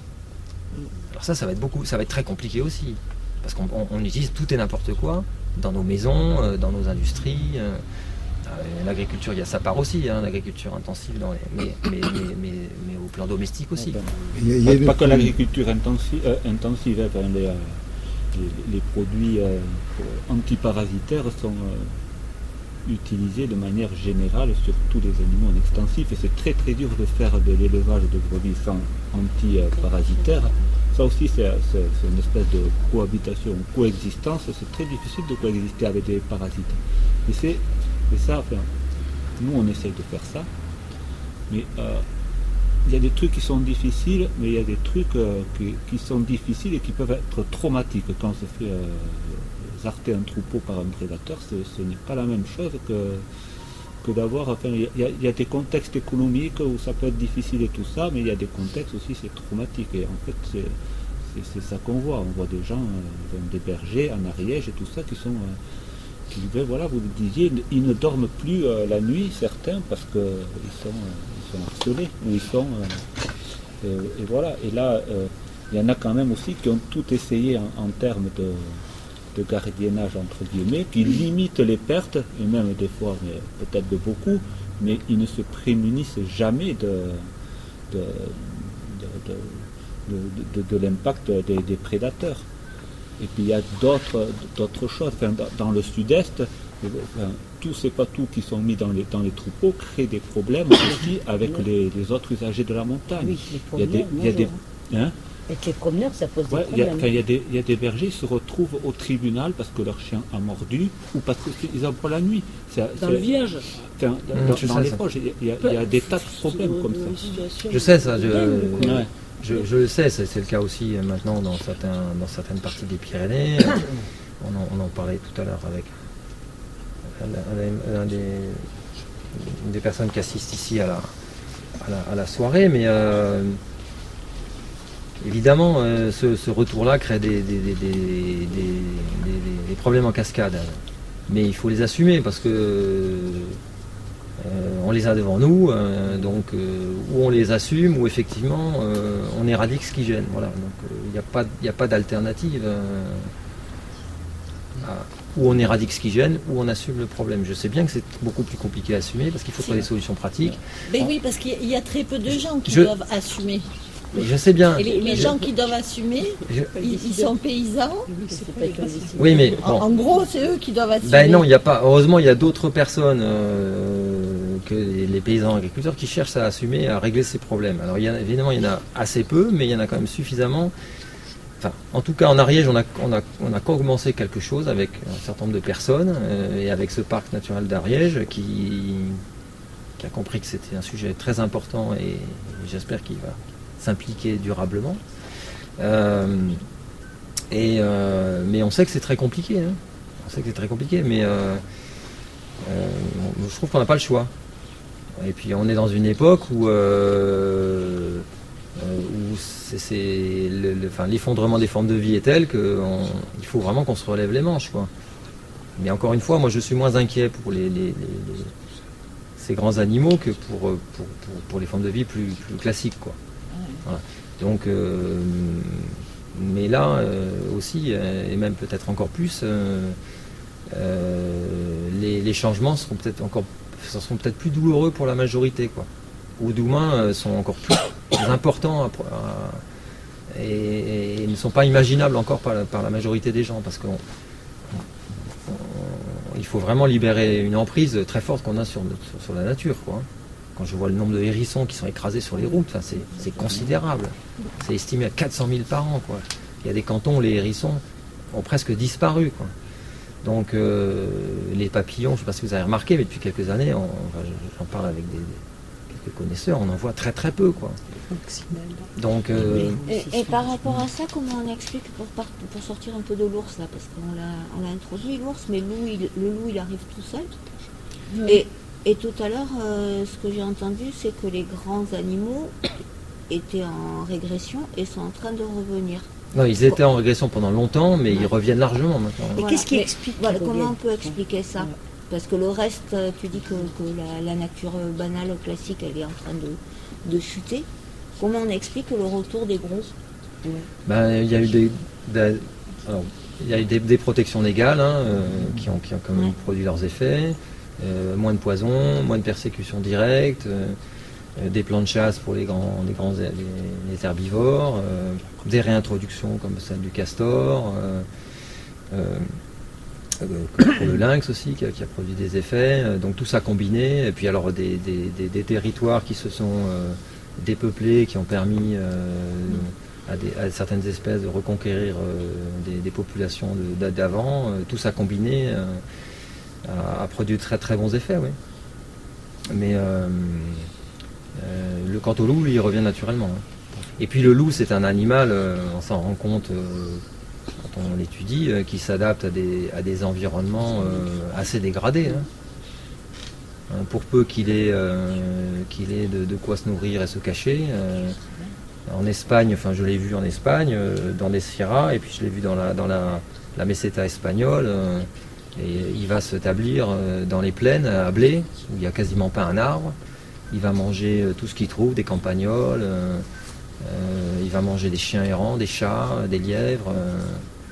il va attraper quelques, quelques, quelques oies, là, dans, il y a des grandes lagunes dans ces secteurs-là. des moutons quand il en trouve. Et, le, problème, c'est qu'il ne faut pas qu'une espèce fasse en sorte que l'autre espèce disparaisse. J'en reviens aux écrevisses, les écrevisses américaines. Ah oui, alors ça c'est un. Mais ça c'est la faute de l'homme. Hein. c'est qu'on a introduit des espèces. Voilà, mais il ne faudrait pas qu'on introduise trop d'espèces étrangères.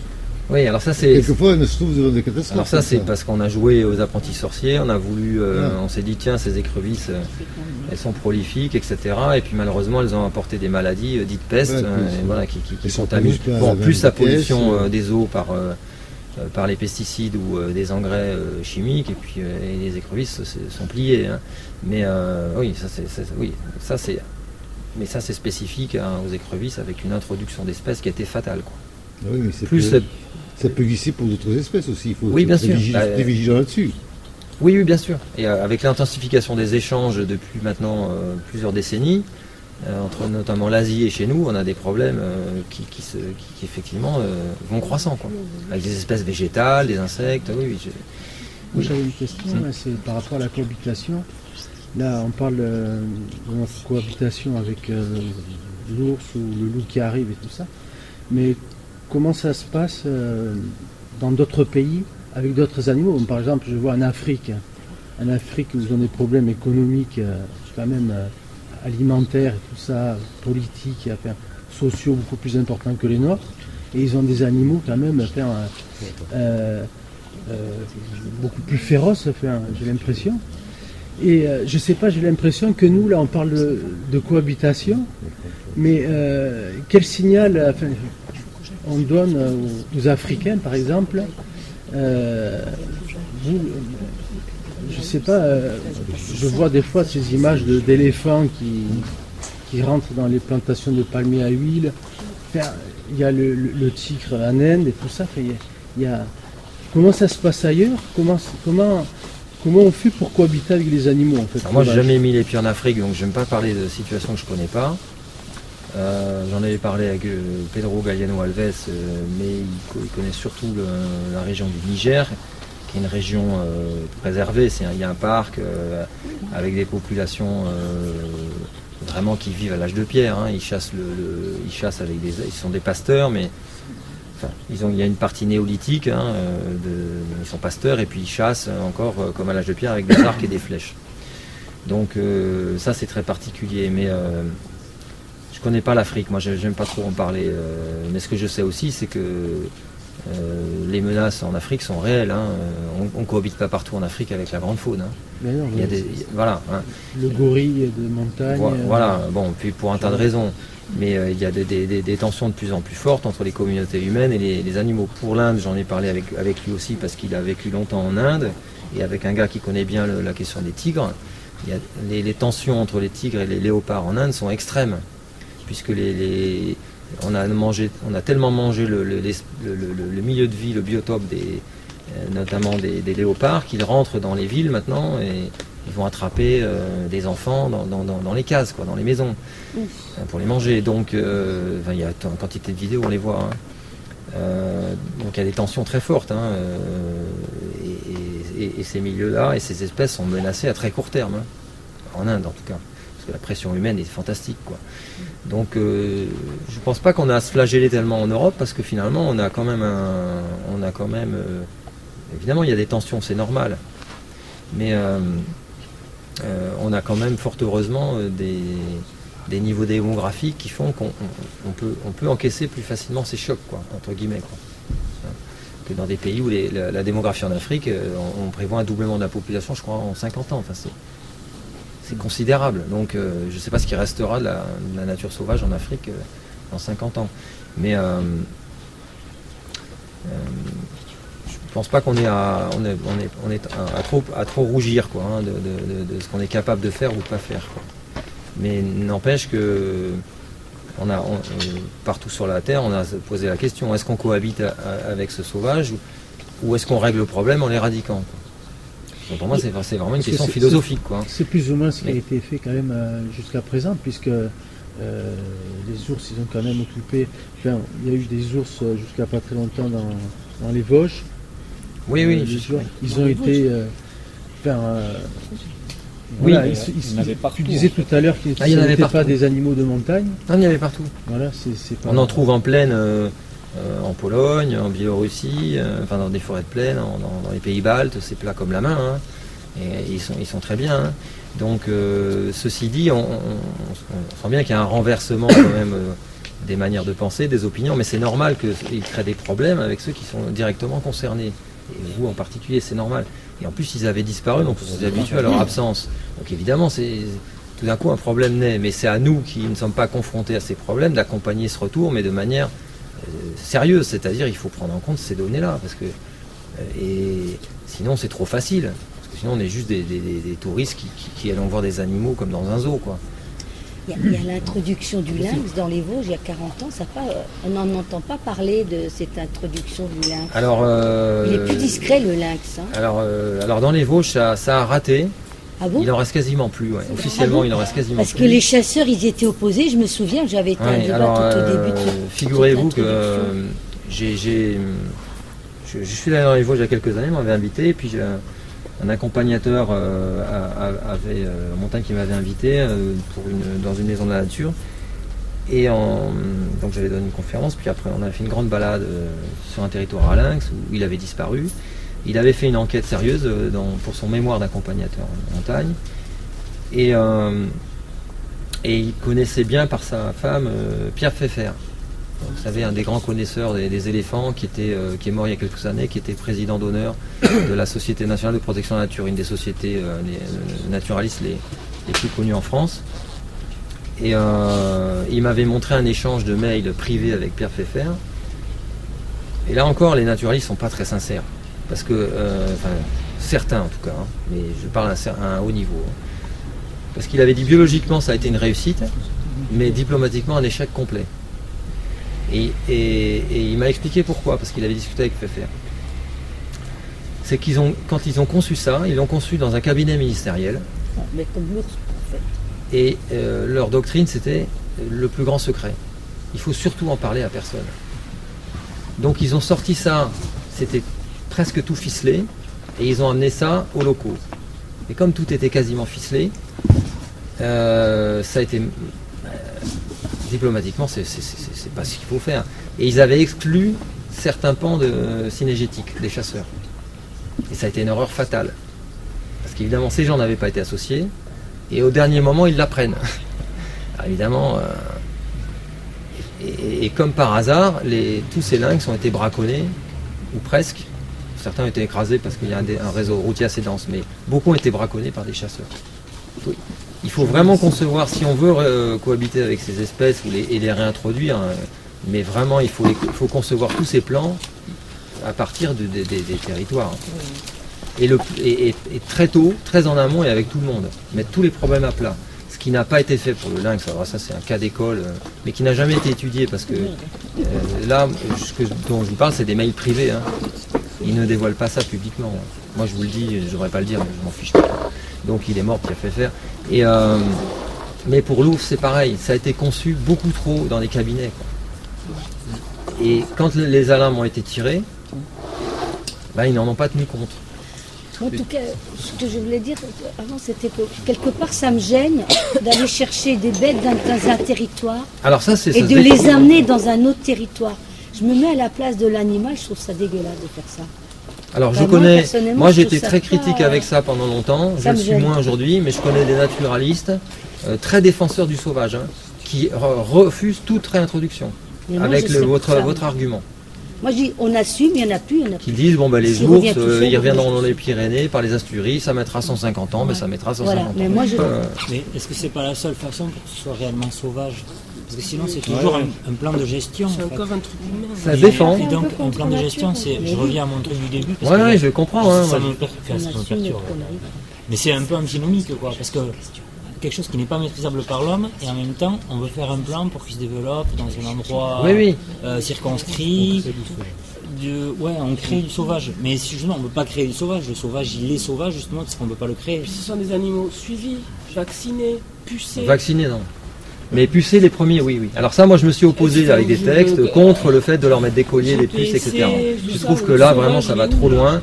Les Aranais ont même, euh, ont même, euh, il y a, un, ours qui s'appelle Goyat qui attaque des juments, etc. et un, un, un, ours qui est mort il y a quelques, quelques mois, là, Cachou, qui attaquait les juments. Ils ont même été mettre des vomitifs. Euh, euh, sur des, cadavres pour, euh, pour, euh, pour lui passer l'envie d'attaquer et puis finalement il serait mort de, cette ingestion de vomitif. Enfin bref. Qui a mis ce vomitif Comment qui, lui a mis ce vomitif L'administration catalane. Donc ça va loin dans la gestion, là c'est vraiment ça va très très loin. Hein. Donc là je suis. Mais c'est des questions importantes que vous posez. Hein. On arriver à, un point où on remet en cause totalement ce projet et dire bon ben est-ce que c'était une fin? Est-ce que finalement il y avait un intérêt là-dedans? Est-ce que tous les financements qu'on a mis, on ne pourrait pas les mettre dans des défenses, euh, comme vous disiez tout à l'heure, euh, par rapport à l'eau, par rapport à plein de choses, de, sujets très importants? Est-ce que ça finalement, ben, c'est peut-être une erreur qui a été. Enfin voilà, et qu'aujourd'hui, ben, mais après, l'ours a, lui, a eu lui-même aussi tout ça. L'IPHB a été créé, a été créé dans les années 90 Attention, pour, maintenir ah les populations ursines. Quoi. Le problème, c'est qu'il y a eu des efforts pour maintenir ce qui existait. Quoi. Parce qu'attention, hein, si on annule cela, on annule de quantité d'amélioration pastorale. Hein. Parce qu'il faut voir les, belles cabanes qu'on a en vallée d'Aspe et d'Osso. Hein. Parce que quand j'étais en arrière, j'ai 15 jours, là, on a vu la cabane de la bergère. Là. Et même la cabane du berger qui vient, qui l'occupe quand il, remplace la bergère, bah, j'aimerais pas vivre trois mois là-dedans. Hein. Euh, il faut voir les belles cabanes. Euh, enfin, c'est même des petites maisons quasiment. Hein, on va les de saut. Mais je, ne critique pas, c'est très bien hein, qu'ils aient un minimum de confort et même un confort correct. Voilà, ils peuvent amener leur famille, etc. C'est très bien. Mais tout ça, ça, s'est financé parce qu'il y avait une présence d'ours. Donc, euh, non, aujourd'hui, je pense que moi, je suis très critique euh, sur la genèse.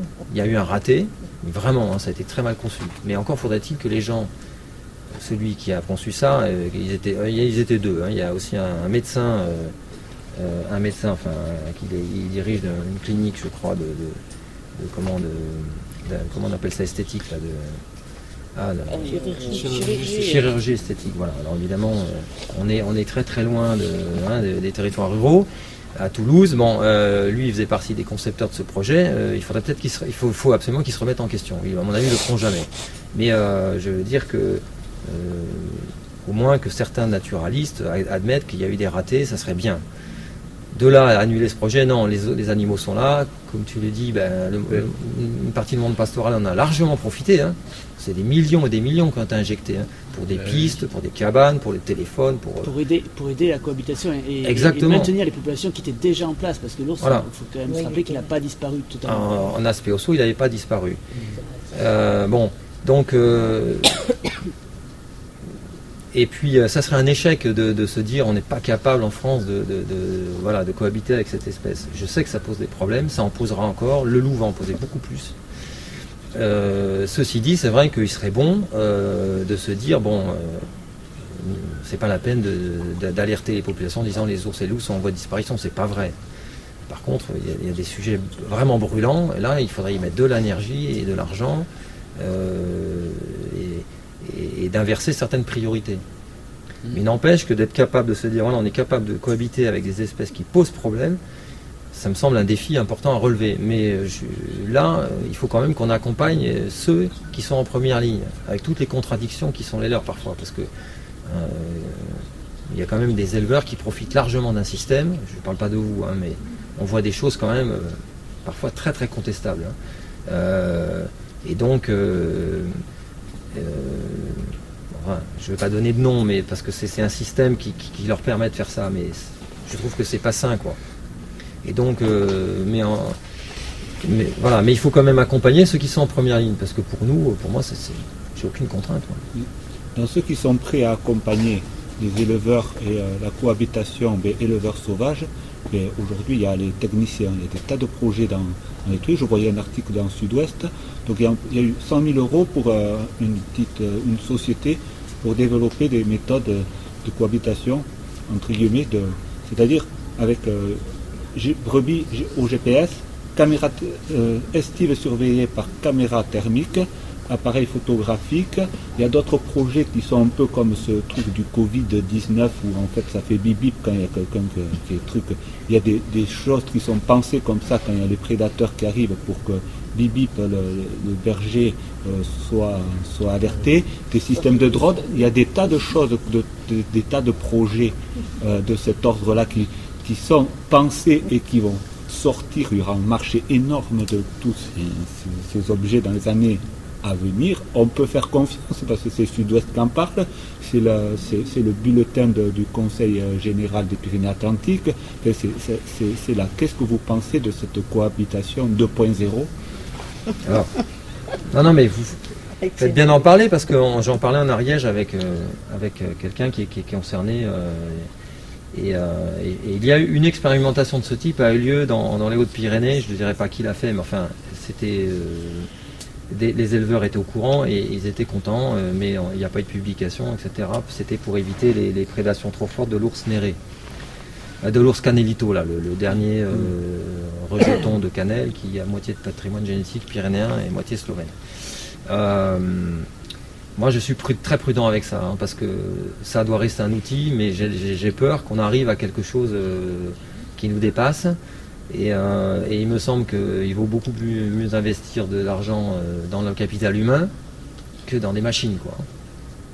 Et euh, bah, qu'il y ait beaucoup plus de bergers en altitude, dignement payés, avec des conditions de vie acceptables, avec des produits vraiment valorisés, avec une économie intéressante. Pour les vallées, oui. Mais ça, non, c'est pas une voie d'avenir. Le paysan a le choix de sa voie aussi, quoi.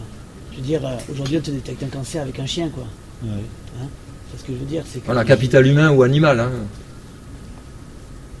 Il, y a, des voies, on n'est pas obligé d'accepter cette voie-là. Bah, oui, oui. Euh, lors de la concertation, ils ont proposé des choses. Il y avait des, il y avait des possibilités. Si, tu es percuté, et le GPS, ça ne marche pas. Il faut, il faut recharger les batteries. Enfin, je veux dire, il y a des choses qui, seront à un moment donné un échec euh, immédiat. Vous savez, dans, dans, l'enseignement, nous, on est en, dans l'enseignement, on est en train de nous vendre là avec cette crise sanitaire un tas de solutions d'enseignement à distance. Hein. C'est la même logique. Hein. Bah, ça, c'est parce qu'il y a un, business qui s'ouvre. Mais euh, aux enseignants de refuser. C'est aussi euh, intégré dans les normes, dans l'administration. Aujourd'hui, les plus sages, on nous l'impose. Bien sûr. On n'a pas le choix. Ben, euh, Quand on, s'oppose. Ah, mais je sais. Non, mais. alors. c'est quand même, on est quand même là-dedans. Oui, non, mais je sais bien. C'est d'abord ça qu'il faut remettre en question. alors, mais je sais bien. Non, non, mais moi, je m'étais opposé lors des, lorsque les premiers ours pucés sont sortis. on n'était pas nombreux à écrire des textes, à, dire qu'on n'était pas d'accord, parce qu'on sentait bien cette dérive-là, quoi. Puis après, on sait, je sais bien, maintenant, on puce les animaux, etc., les troupeaux. Non, non, mais ça, c'est évidemment, il faut s'y opposer. Mais je sais bien qu'il y a une, un rouleau compresseur. Hein. Est-ce qu'il n'y a pas un, conflit là entre euh, euh, la, nature sauvage, enfin, ce qui est sauvage à l'extérieur de nous, mais à l'intérieur de nous aussi, parce que je crois qu'on est en train de. Euh, et, justement, cette partie-là des technologies qui viennent de l'extérieur, enfin, je ne sais pas si je me fais comprendre, mais. parce que finalement, ce qui, ruine le, le, ce qui ruine le. Tu parlais des, plantes banales et tout ça. Euh, euh, ce, qui, cette nature sauvage, cette nature sauvage qui a, que ce soit les gros mammifères ou bien euh, notre part sauvage aussi, afin de d'être libre culturellement et tout ça. Moi, je vois là un lien entre tout ça. Je vois un lien. voilà, et j'ai l'impression que. enfin, euh, toi, Fabrice, tu, vois pas de la même manière. j'ai.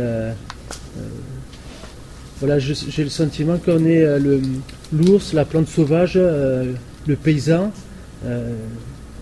On, est victime de quelque chose aussi, victime d'un système qui nous, comme Julien Lassalle disait à la radio, à Radio Mendilia, on est, euh, euh, on est prisonnier de la mondialisation.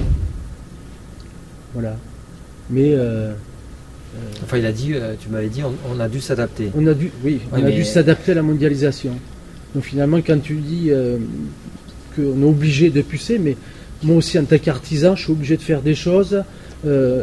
voilà, en tant que en tant qu'être humain aussi, euh, c'est que je ne suis pas obligé finalement d'être euh, un humain que je ne veux pas devenir?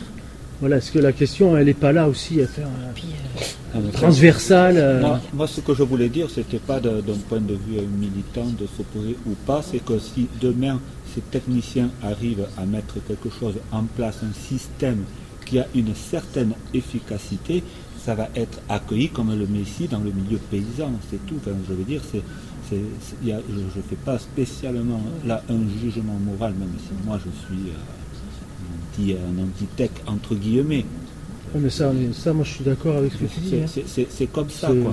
Et je veux dire, moi si, euh, si, demain euh, je me fais cartonner les brebis et que enfin, je ne sais pas, j'ai des patous qui deviennent fous comme dans, le sud-est parce qu'ils sont confrontés à des loups toutes les semaines je ne sais pas, et je, je, vais dire, ben, tant bien que mal, je vais prendre peut-être ce truc. Peut-être que c'est une erreur de se projeter comme ça parce que ça, n'y est pas encore là, on n'y est pas. Quoi. Mais voilà, c'est ce que je voulais dire. Oui, oui, mais c'est pas c'est pas simplement la spécificité du paysan, euh, du berger. Quoi. En fait, on est tous plus ou moins euh, ah bah, oui, oui, impacté. Euh, oui, le, phénomène Moi, je suis artisan, euh, c'est pareil. Quoi. Moi, j'aimerais, euh, Olivier, que tu parles un peu. Et toi, comment, parce que toi, tu, avec Élise, donc vous êtes favorable à l'ours, donc cohabiter entre guillemets d'une certaine manière. Enfin, pour moi, c'est pas vraiment cohabiter parce qu'il n'y a pas assez d'ours. Mais comment tu envisages, toi, un peu l'avenir? Est-ce que vous vous sentez à long terme, avec une population d'ours plus importante, en capacité de, de, résister à ce que cela suppose?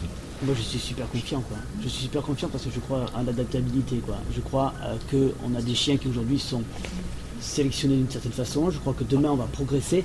Le seul souci, c'est qu'en fait on n'est pas assez nombreux à mettre en place des, mesures. On n'est pas assez nombreux à travailler sur la façon dont on peut. C'est ce qu'on disait tout à l'heure, c'est qu'il y a peu aussi d'échanges avec ce qui se passe à l'extérieur. On a cité euh, plein de provinces, plein de pays dans lesquels il y a une confrontation, que ce soit en Amérique, en Asie ou n'importe quoi, avec les prédateurs. Il y a euh, une problématique pastorale.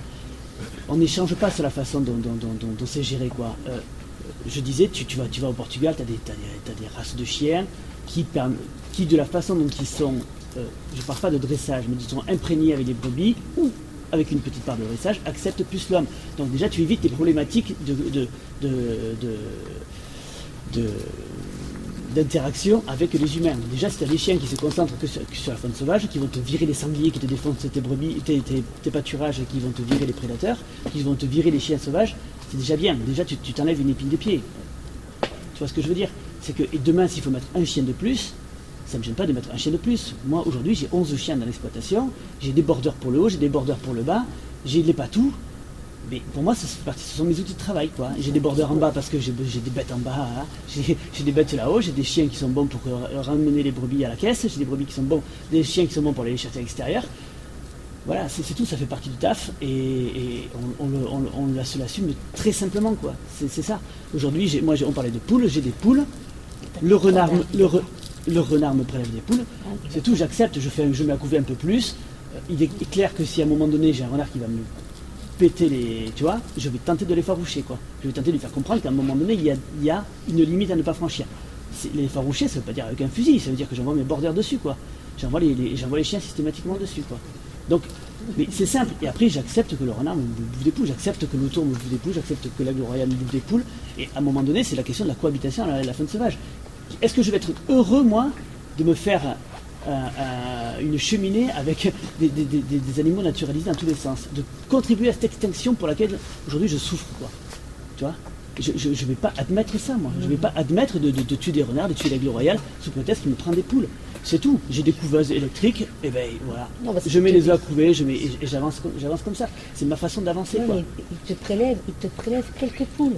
Il te bouffe pas toutes les poules. Mais après, ça se sélectionne. Moi, pour le cas de mes poules, ça se sélectionne. Que moi, j'ai des poules qui... me prenaient un, canard euh, dans la journée ou deux, ça m'en foutait. Mais là, euh, mais moi, j'ai pas de chien. Le problème, c'est oui, mais, chien. mais, voilà, mais la, réponse, tu vois, c'est chien. Et, et, après, j'ai les poules qui se sélectionnent. J'ai les poules qui restent près de la maison.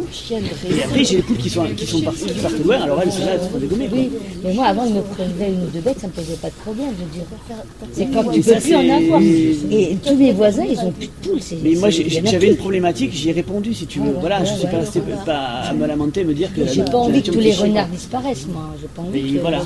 Et moi, j'ai pas les. Comme le dit Olivier, euh, c'est vrai qu'on souffre quand même d'un déficit d'échange. quoi.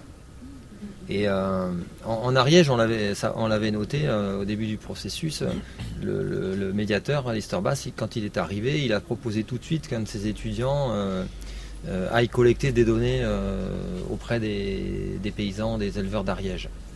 Et pour lui, c'était quelque chose de tout naturel parce qu'il procède toujours comme ça. Quoi. Il travaille en binôme avec un étudiant, en plus il avait un budget pour ça, etc. Et euh, pour avoir des données brutes quoi. Hein. Ne pas d'espionner les gens. Hein. Ben euh, non non, sais pas passer quoi. Parce que c'est voilà ça, passe, paraissait pas naturel. On, on, cherchait, on cherchait le piège alors qu'il n'y avait aucun piège quoi.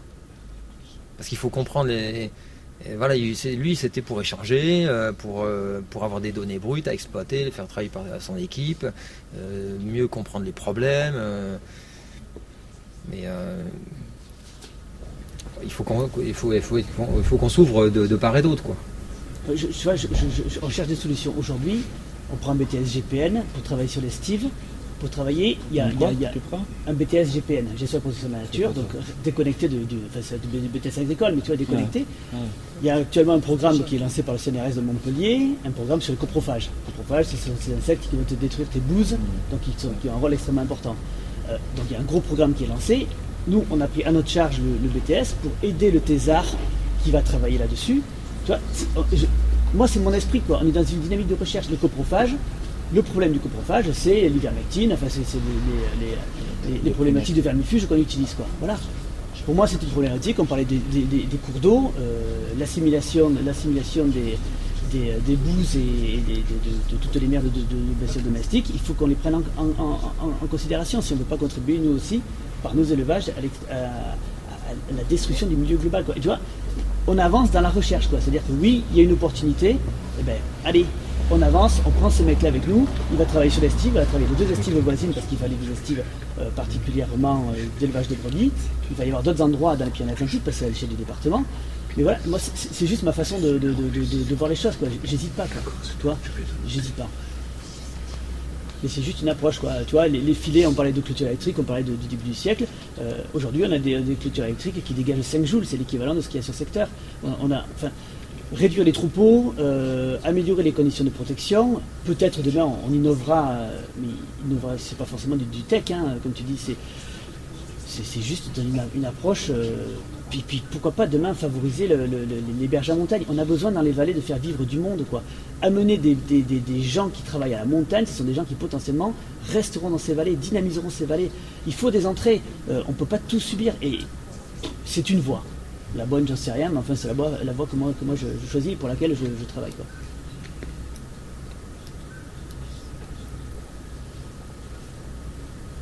Et je trouve finalement assez. Euh, voilà, je trouve de mon avis, plus productif que de, que que que balancer du sang sur les mairies et d'avoir toute une population qui va s'opposer au milieu rural, parce que la façon de réagir, c'est pas une façon adaptée. Quoi. La problématique, elle est escalée, mais c'est pas une façon adaptée. je préfère donner envie à des gens de venir me voir sur la Steve, de donner envie d'aller vers la terre. On est inscrit dans un programme qui s'appelle Paysans de nature maintenant, et l'idée, c'est de favoriser à ce que les gens viennent à la terre. Quoi. On a besoin de gens dans nos vallées, on a besoin de gens qui travaillent la terre, mais pas qui travaillent la terre n'importe comment. Hein.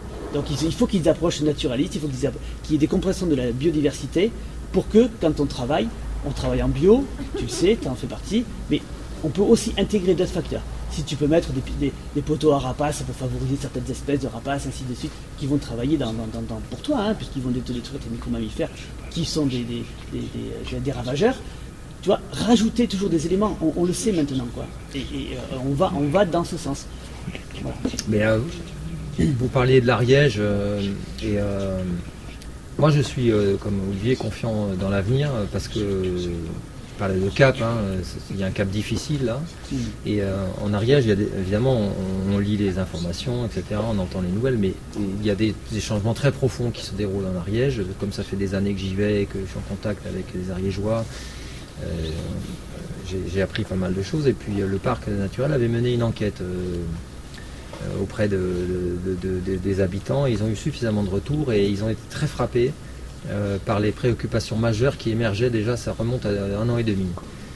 C'était une demande très forte de, transformation de l'agriculture vers la bio, qui, est assez spectaculaire en Ariège. Et puis, euh, il, sentait que pour ce qui était la cohabitation avec la grande faune, un virage commençait à, être pris. Donc évidemment, il y, a des, des résistances, il y a des difficultés, il y a des, il des cas de braconnage, etc. Mais donc euh, il faut avoir confiance. Et euh, il y a un patrimoine exceptionnel quoi, dans ces montagnes. Enfin, c'est fabuleux. Quoi. Donc évidemment, il y a des problèmes, tu dis, écologiques, économiques à résoudre. Mais c'est en les c'est avec des échanges, avec des, compétences nouvelles. Bon, c'est avec toutes ces compétences techniques, euh, des compétences agronomiques et autres, écologiques, des, marchés à valoriser. Alors en Ariège aussi, effectivement, ils y pensent parce que euh, bah, ils n'ont pas grand-chose à valoriser. Moi, j'étais frappé il y a 15 jours. On était sur cette estive là il y avait cette bergère, il y avait cet éleveur, euh, ils sont là avec leurs brebis, ils ont même ils, ont rien à proposer. Il y a des dizaines, des centaines de personnes qui passent par jour, ils n'ont même pas un pot de miel, rien à vendre, enfin, ils n'ont rien à valoriser. Et donc évidemment, certains y pensent là-bas. Mais c'est en allant de l'avant et, par l'échange ça, ça, peut vraiment évoluer. Moi je suis confiant parce qu'on sent qu'il y a des souterrainements des, demandes de la société qui sont fortes. Mais comme moi comme naturaliste, j'ai changé de perspective parce que c'est trop facile de de, fustiger des gens et d'être toujours dans une sorte de, confrontation d'une tranchée à l'autre, ça c'est complètement stérile quoi. Donc euh, le chemin sera un peu long, compliqué, mais moi je suis confiant. Il y a de l'intelligence de part et d'autre, on va y arriver. en fait, tout ce qui est rapace et tout ça, je, suis euh, ultra favorable de faire des trucs pour, les eaux et tout ça. Bon, mais moi, j'aimerais, qu'on me montre un éleveur en Ariège qui, euh, cohabite avec euh, des ours ou les loups dans les zones euh, où ils sont présents en nombre.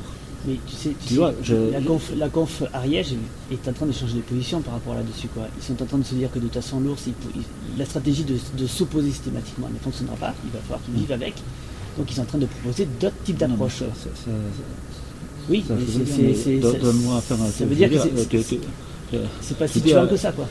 Est-ce que tu es capable de me dire tel éleveur, poum, il attend de brebis avec les chiens et euh, il, se, débrouille très bien en arrière. Le, problème, c'est qu'on part sur un conflit de position. Euh, le problème, c'est qu'on ne tient pas compte des données relevées par les agents de, l'ex-ONCFS, qui est l'office de, la biodiversité maintenant. Quoi.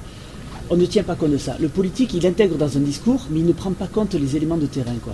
On constate quand même globalement que les estives. Alors, le, risque zéro, tu l'as souligné tout à l'heure, évidemment, il faut l'admettre, il n'existe pas. Mais c'est valable pour notre renard, c'est valable pour beaucoup de choses. Quoi.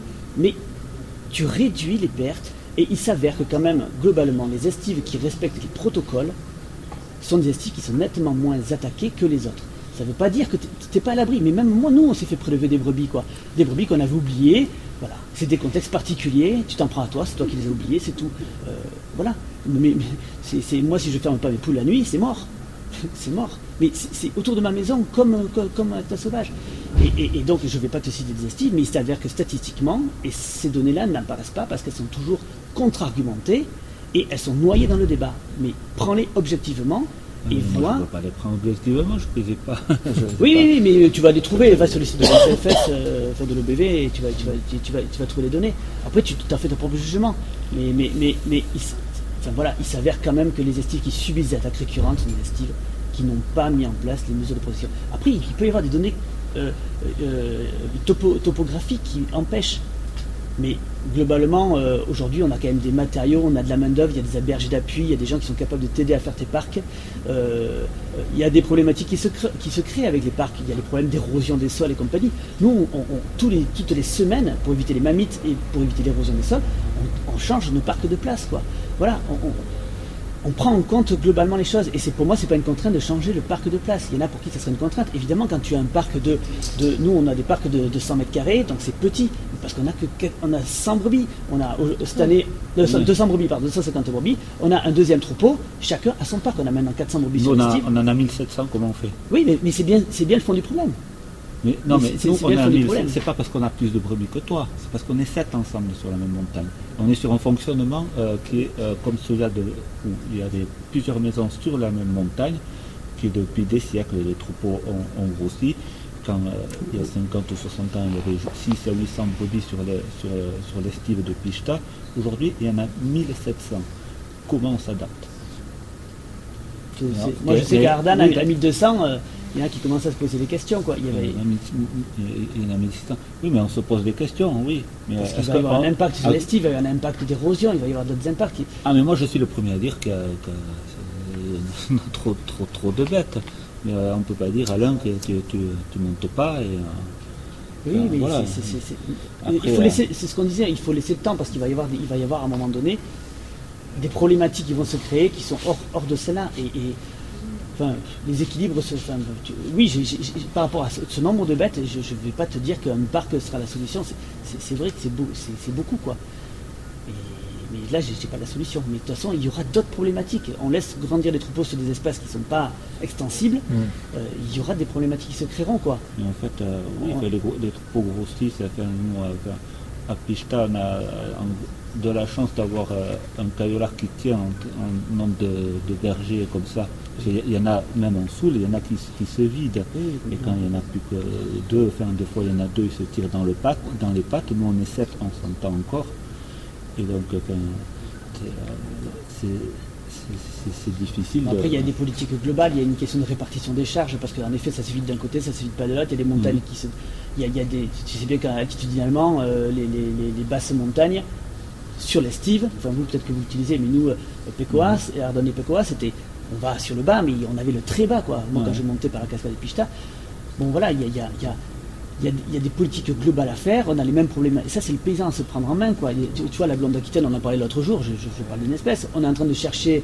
Euh, bon, moi, j'ai change de race parce que je suis pas content de la blonde d'Aquitaine, mais à un moment donné, le paysan, il faut qu'il se prenne en main et qu'il ne peut pas passer son temps à critiquer les, les évolutions de sa filière sans la prendre en main. La blonde, il faut qu'on reparte sur des blondes beaucoup plus rustiques. Quoi. On ne met pas de la Pyrénéica comme ça.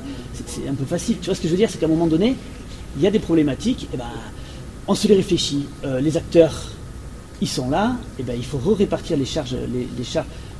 Toi, tu pourrais être intéressé par un style un, peu plus près de chez toi, par exemple, tu vois, euh, moins chargé. Euh, bon, voilà. ça se réfléchit. Je veux dire, je, préfère être en Haute-Soul que sur Ayuspi, quoi. Oui, non, mais, mais, mais, d'autres trouveront des équilibres ailleurs, quoi. Je veux dire, celui qui cherche, qui cherche des parts dans son caillolard trouvera quelqu'un à un moment donné. Tu vois, c'est, voilà, mais il faut que les questions se posent globalement. Il faut casser, il faut casser des, cultures, il faut casser des, quelques petites traditions de façon à ce que ben, la montagne soit mieux valorisée, que, et on gagnera en biodiversité, on gagnera. Ben, monte, chez nous là aujourd'hui là. Putain, tu as des photos quoi, tu as, une flore mais de taré quoi, mais jamais tu trouves ça en Pays Basque quoi. C'est, voilà. Moi, je, là, on a le Martago en fond. Le mois de juillet est magnifique, il y a plein de fleurs à faire. Moi, je fais toutes mes cueillettes en montagne. Hein. C'est pour ça que je dis le rapport à, la nature humble, c'est les paysans qui l'ont gardé, ceux qui ont gardé euh, cette forme-là d'agriculture. Oui, mais c'est pas question de la remettre en cause, c'est juste question que, comme, pour tout un chacun, il, faut, à un moment donné euh, revoir les choses.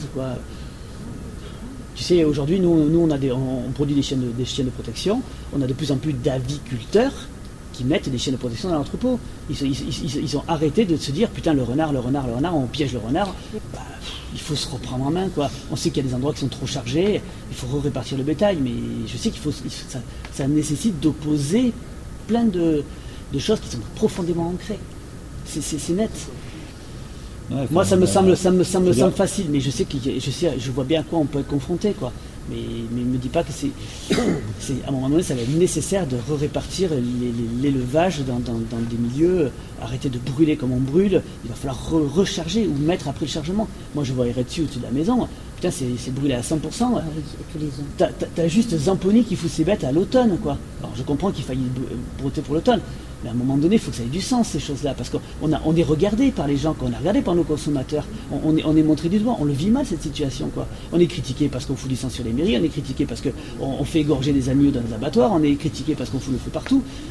Moi, je sais pas, mais, mais, mais, mais ça m'empêcherait pas d'élever que, que, de prendre en compte tout ça. On est critiqué par des gens qui, qui, vivent en ville, qui roulent en SUV et qui ont le dernier smartphone dans la poche pour commenter des conneries sur, euh, sur, Internet. C'est ça aussi. Mais, voilà, donc. Euh, pas, uniquement quand même. Hein. Mais c'est ça.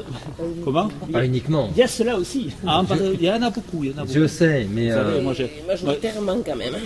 moi, j'ai des gens qui sont venus me dire que je devais mettre des molosses pour garder les brebis. Ils n'ont pas de chien pour être tranquille quand ils partent en vacances. Ou euh, des cohabitations, quelqu'un qui, qui, m'a expliqué comment ça se passait en Mongolie, parce qu'il a passé deux semaines en été hmm. en Mongolie. ça, m'est arrivé, ça. Il y, a aussi, euh, il y a aussi beaucoup d'urbains aujourd'hui. Il y a aussi beaucoup d'urbains qui souffrent de vivre là où ils vivent. Hein, et, qui regardent ce qui se passe parfois à la télévision, hein, qui voient des espaces sauvages et tout ça.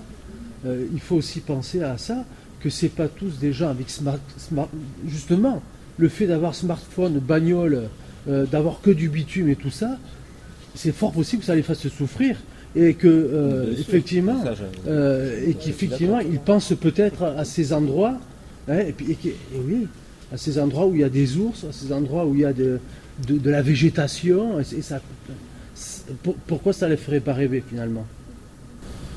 Oui, ça, ça, ça, les fait rêver, mais justement, on est dans une société qui a qui vénère la nature, d'autant plus que, euh, que les hommes s'en extraient. Quoi, en fait. C'est ce qu'explique Bernard Charbonneau dans le Jardin de Babylone, où sa thèse est basée là-dessus. La création de la nature, l'invention de la nature par l'homme moderne, qui en sort et qui, qui, qui, en fait un, mythe. Oui, tout est évolutif. Quoi. Je veux dire, ce qui était. Voilà, aujourd'hui on en revient et. Euh, voilà quoi, c'est pas. Tu vois, moi je suis j'étais emmerdé par un mec parce que j'avais un panari sur une vache quoi. Tu vois, c'est la Madeleine quoi. Mhm.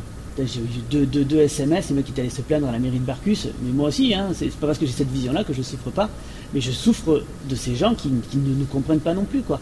Mais je, souffre aussi d'avoir des gens, de, de, voir comment, comment, euh, comment on maltraite les choses. Et je, je tente d'éviter de, de, rentrer dans ce schéma. Et je suis à l'écoute de mes consommateurs. Tous ces gens qui sont touristes autour de moi, ce sont potentiellement des gens qui vont m'acheter mon fromage, qui vont m'acheter ma viande demain.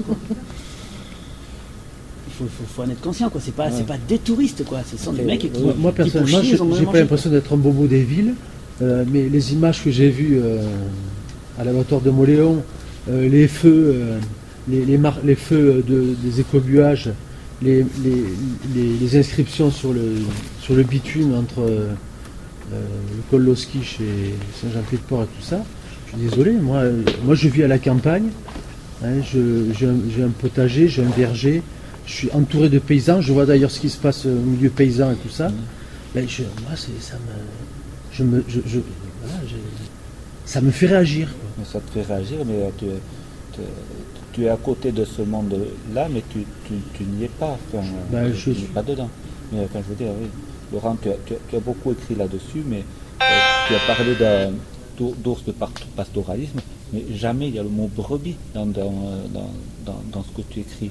Tu, vois, bah, les, brebis que j'ai vues, euh, je suis désolé, mais. Je, veux dire, quand tu écris, tu, tu, parles d'éleveurs de moutons, je veux dire, pour, pour, nous, ça, ça, fait, euh, ça signifie très bien beaucoup plus que tous les qualificatifs que tu es, pas question de bobo, de trucs, mais tu, tu n'es pas dedans dans ce milieu de, de l'élevage. Je ne suis pas dedans. Enfin, avec euh, la maison d'édition H. on a eu un projet qui s'appelait euh, À propos des paysans de Soule, où pendant un an, avec euh, des jeunes du service civique, on a été voir euh, un tas d'éleveurs, de, maraîchers, de, on a été voir Francis Poineau, on a été voir Foirien, tout ça fait plein de monde. On avait un projet justement de mettre en valeur tout ça. On l'a pas terminé parce que moi j'ai pas mais je ne suis pas totalement déconnecté de tout ça. Hein. mais, par contre, effectivement, depuis toujours, euh, il y, a, quand même euh, euh, des choses. voilà, mais c'est intérieur, quoi, si tu veux. Mm. Mais bon, tu peux pas évacuer mon problème en disant que moi, je ne suis pas paysan, quoi, tu vois. Ou alors il n'y a que vous qui pouvez connaître non, mais, ça euh, je, ne l'évacue pas, mais tu, n'es pas non plus euh, complètement dedans. moi, ce que je veux dire, c'est qu'au sujet de, ces prédateurs, il y a une fracture qui n'est pas vraiment euh, gens des villes ou, gens, ou, milieu rural. Il y a, des, gens du milieu de, l'élevage et, de, ceux qui ne sont pas éleveurs. Et cette fracture, elle se rencontre aussi, aussi bien à Molion que que c'est pas une histoire de Parisien, de Palois, tu, vas la, trouver ici, c'est tout. Et je peux te dire qu'elle peut exister chez des gens qui sont euh, physiquement proches, c'est tout, c'est tout. je veux dire, euh, voilà, moi je veux. si, tu, euh, moi j'ai une comptoise chez, moi, mais il y a de fortes chances que je ne voie pas cet univers-là comme toi, tu peux le, tu peux le, le, percevoir. C'est ça que je veux ben, Moi, j'ai la chance d'être. Je, vais avoir la chance euh, d'être confronté plus souvent à des paysans que. Voilà, ouais, ça que toi, des éleveurs de, avec des, éleveurs dans le. Il n'y a pas de prédateurs pour le comptoir Non. Mais c'est marrant, il y a une fracture entre le milieu urbain et le milieu rural, mais en même temps, euh, l'urbain est très, est très attaché et très on a envie de connaître le milieu, le milieu quand même. Ça, c'est clair. C'est pour ça que je dis qu'il n'y a pas une. Pas, elle n'est pas simplement urbaine, parce que maintenant, les, les, ruraux, c'est presque des urbains comme les autres. Je veux dire. il n'y a, pas la, la, fracture du monde des villes et des campagnes qu'il y avait euh, après la Seconde Guerre mondiale. Non, mais il y a, il y a 30 ans, 40 ans, tout le monde avait euh, quelqu'un de la famille qui était paysan. C'est plus le cas aujourd'hui. Hein. Ah oui, en France maintenant, c'est quoi? C'est 2 ou 3% de, la population qui est, agricole. Quoi. Et pourtant donne envie. On donne envie, on fait rêver. On fait, on fait rêver, on, fait, rêver mais, après, en pratique, la terre est basse aussi. on fait, rêver. Le Covid, euh, moi, je vois. Euh, moi, justement, tu dis on fait rêver. Moi, je vois mes voisins, euh, mes premiers voisins, Déjà, ils n'ont pas voulu que le fils soit paysan parce que, euh, alors de suite, il a fait des études de tourneur-fraiseur parce qu'il lui disait euh, surtout euh, ne t'embarque pas là-dedans, quoi. Ça, voilà. j'ai pas ce sentiment-là que ça faisait que ça faisait rêver.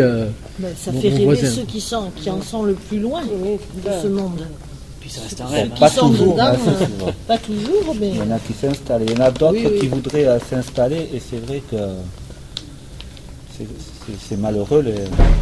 le monde paysan ne, sait rien imaginer d'autre que d'essayer de, s'agrandir.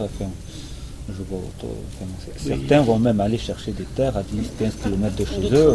Ses propres enfants n'ont rien du tout aussi. D'aller courir aller chercher un lopin de terre à 15 km de chez toi, euh, ça va quoi. Il y en a un, qui va bientôt prendre sa retraite et il y en a déjà qui vont lui demander euh, qu'est-ce qu'il va faire avec les terres. Et oui, c'est des problématiques très très larges. Mais est-ce que paysan, est-ce qu'on est obligatoirement euh, obligé de, de, lever des animaux quoi? Parce que moi, par exemple, moi j'ai un environnement, j'ai des, j'ai des, poules, j'ai un potager, euh, je suis en train de me constituer un potager un peu, euh, donc on appelle euh, permaculture, agroforesterie, enfin euh, un peu potager de survie et tout ça. Je, justement, dans mes précédents textes, j'essaie d'expliquer par rapport à l'identité. Mmh. se dire voilà je suis artisan je suis écolo je suis moi j'ai plus envie de tout ça quoi je, euh, pourquoi je ne serais pas un peu paysan euh, finalement euh, Des fois, justement, il y a quelques jours, je disais à une amie, je, suis un peu, je me sens un peu paysan parfois. J'ai besoin d'aller dehors, j'ai besoin de couper des trucs, j'ai besoin de planter, j'ai besoin de... je sais pas, je, ne sais pas ce que c'est. Je sais pas ce que c'est paysan. Je comprends. Hein, je suis artisan aussi et je suis pas artisan non plus. Je suis il y, a la, dimension euh, d'en vivre, parce que euh, c'est pas le même rapport. Quand t'as pas cette année j'ai fait de la patate, mais j'avais, j'avais pas de, heureusement j'avais pas d'objectif d'en vivre, quoi, mm. de, sortir le revenu. Donc je le rate, je le rate pas, c'est juste pour moi pour manger, c'est pas le même, euh, même enjeu, le même rapport quand même. Sinon t'es jardinier quoi. Mm. Non mais nous on a, on a planté des fruitiers moi j'ai un verger. Hein. j'ai pas. Pays Basque, il n'y a pas que de l'élevage. Ça commence à essayer de se diversifier. Après, il y a des pays ils ont Mais oui, c'est ça. Mais ce qui pousse le mieux ici, c'est l'herbe. Ouais, c'est pour ça qu'il y a de l'élevage. Parce que les maraîchers disent Mais pourquoi? Pourquoi il n'y a pas plus de maraîchers? Tu vas voir que ta première bataille, c'est l'herbe. C'est pour ça y a l'élevage. Parce que c'est ce qui pousse oui, c'est herbe. Mais les arbres, ça pousse aussi. Hein, voilà, bien troqué. Oui, il pousse bien, mais il ne faut pas qu'il pousse trop vite non plus. En plus, on a mis des pommiers. Hein. Maintenant qu'on sait que c'est grâce aux ours qu'on a peut-être des pommes, on va voir d'une autre manière. Mais quand tu passes à la économique, il y avait. Ben oui.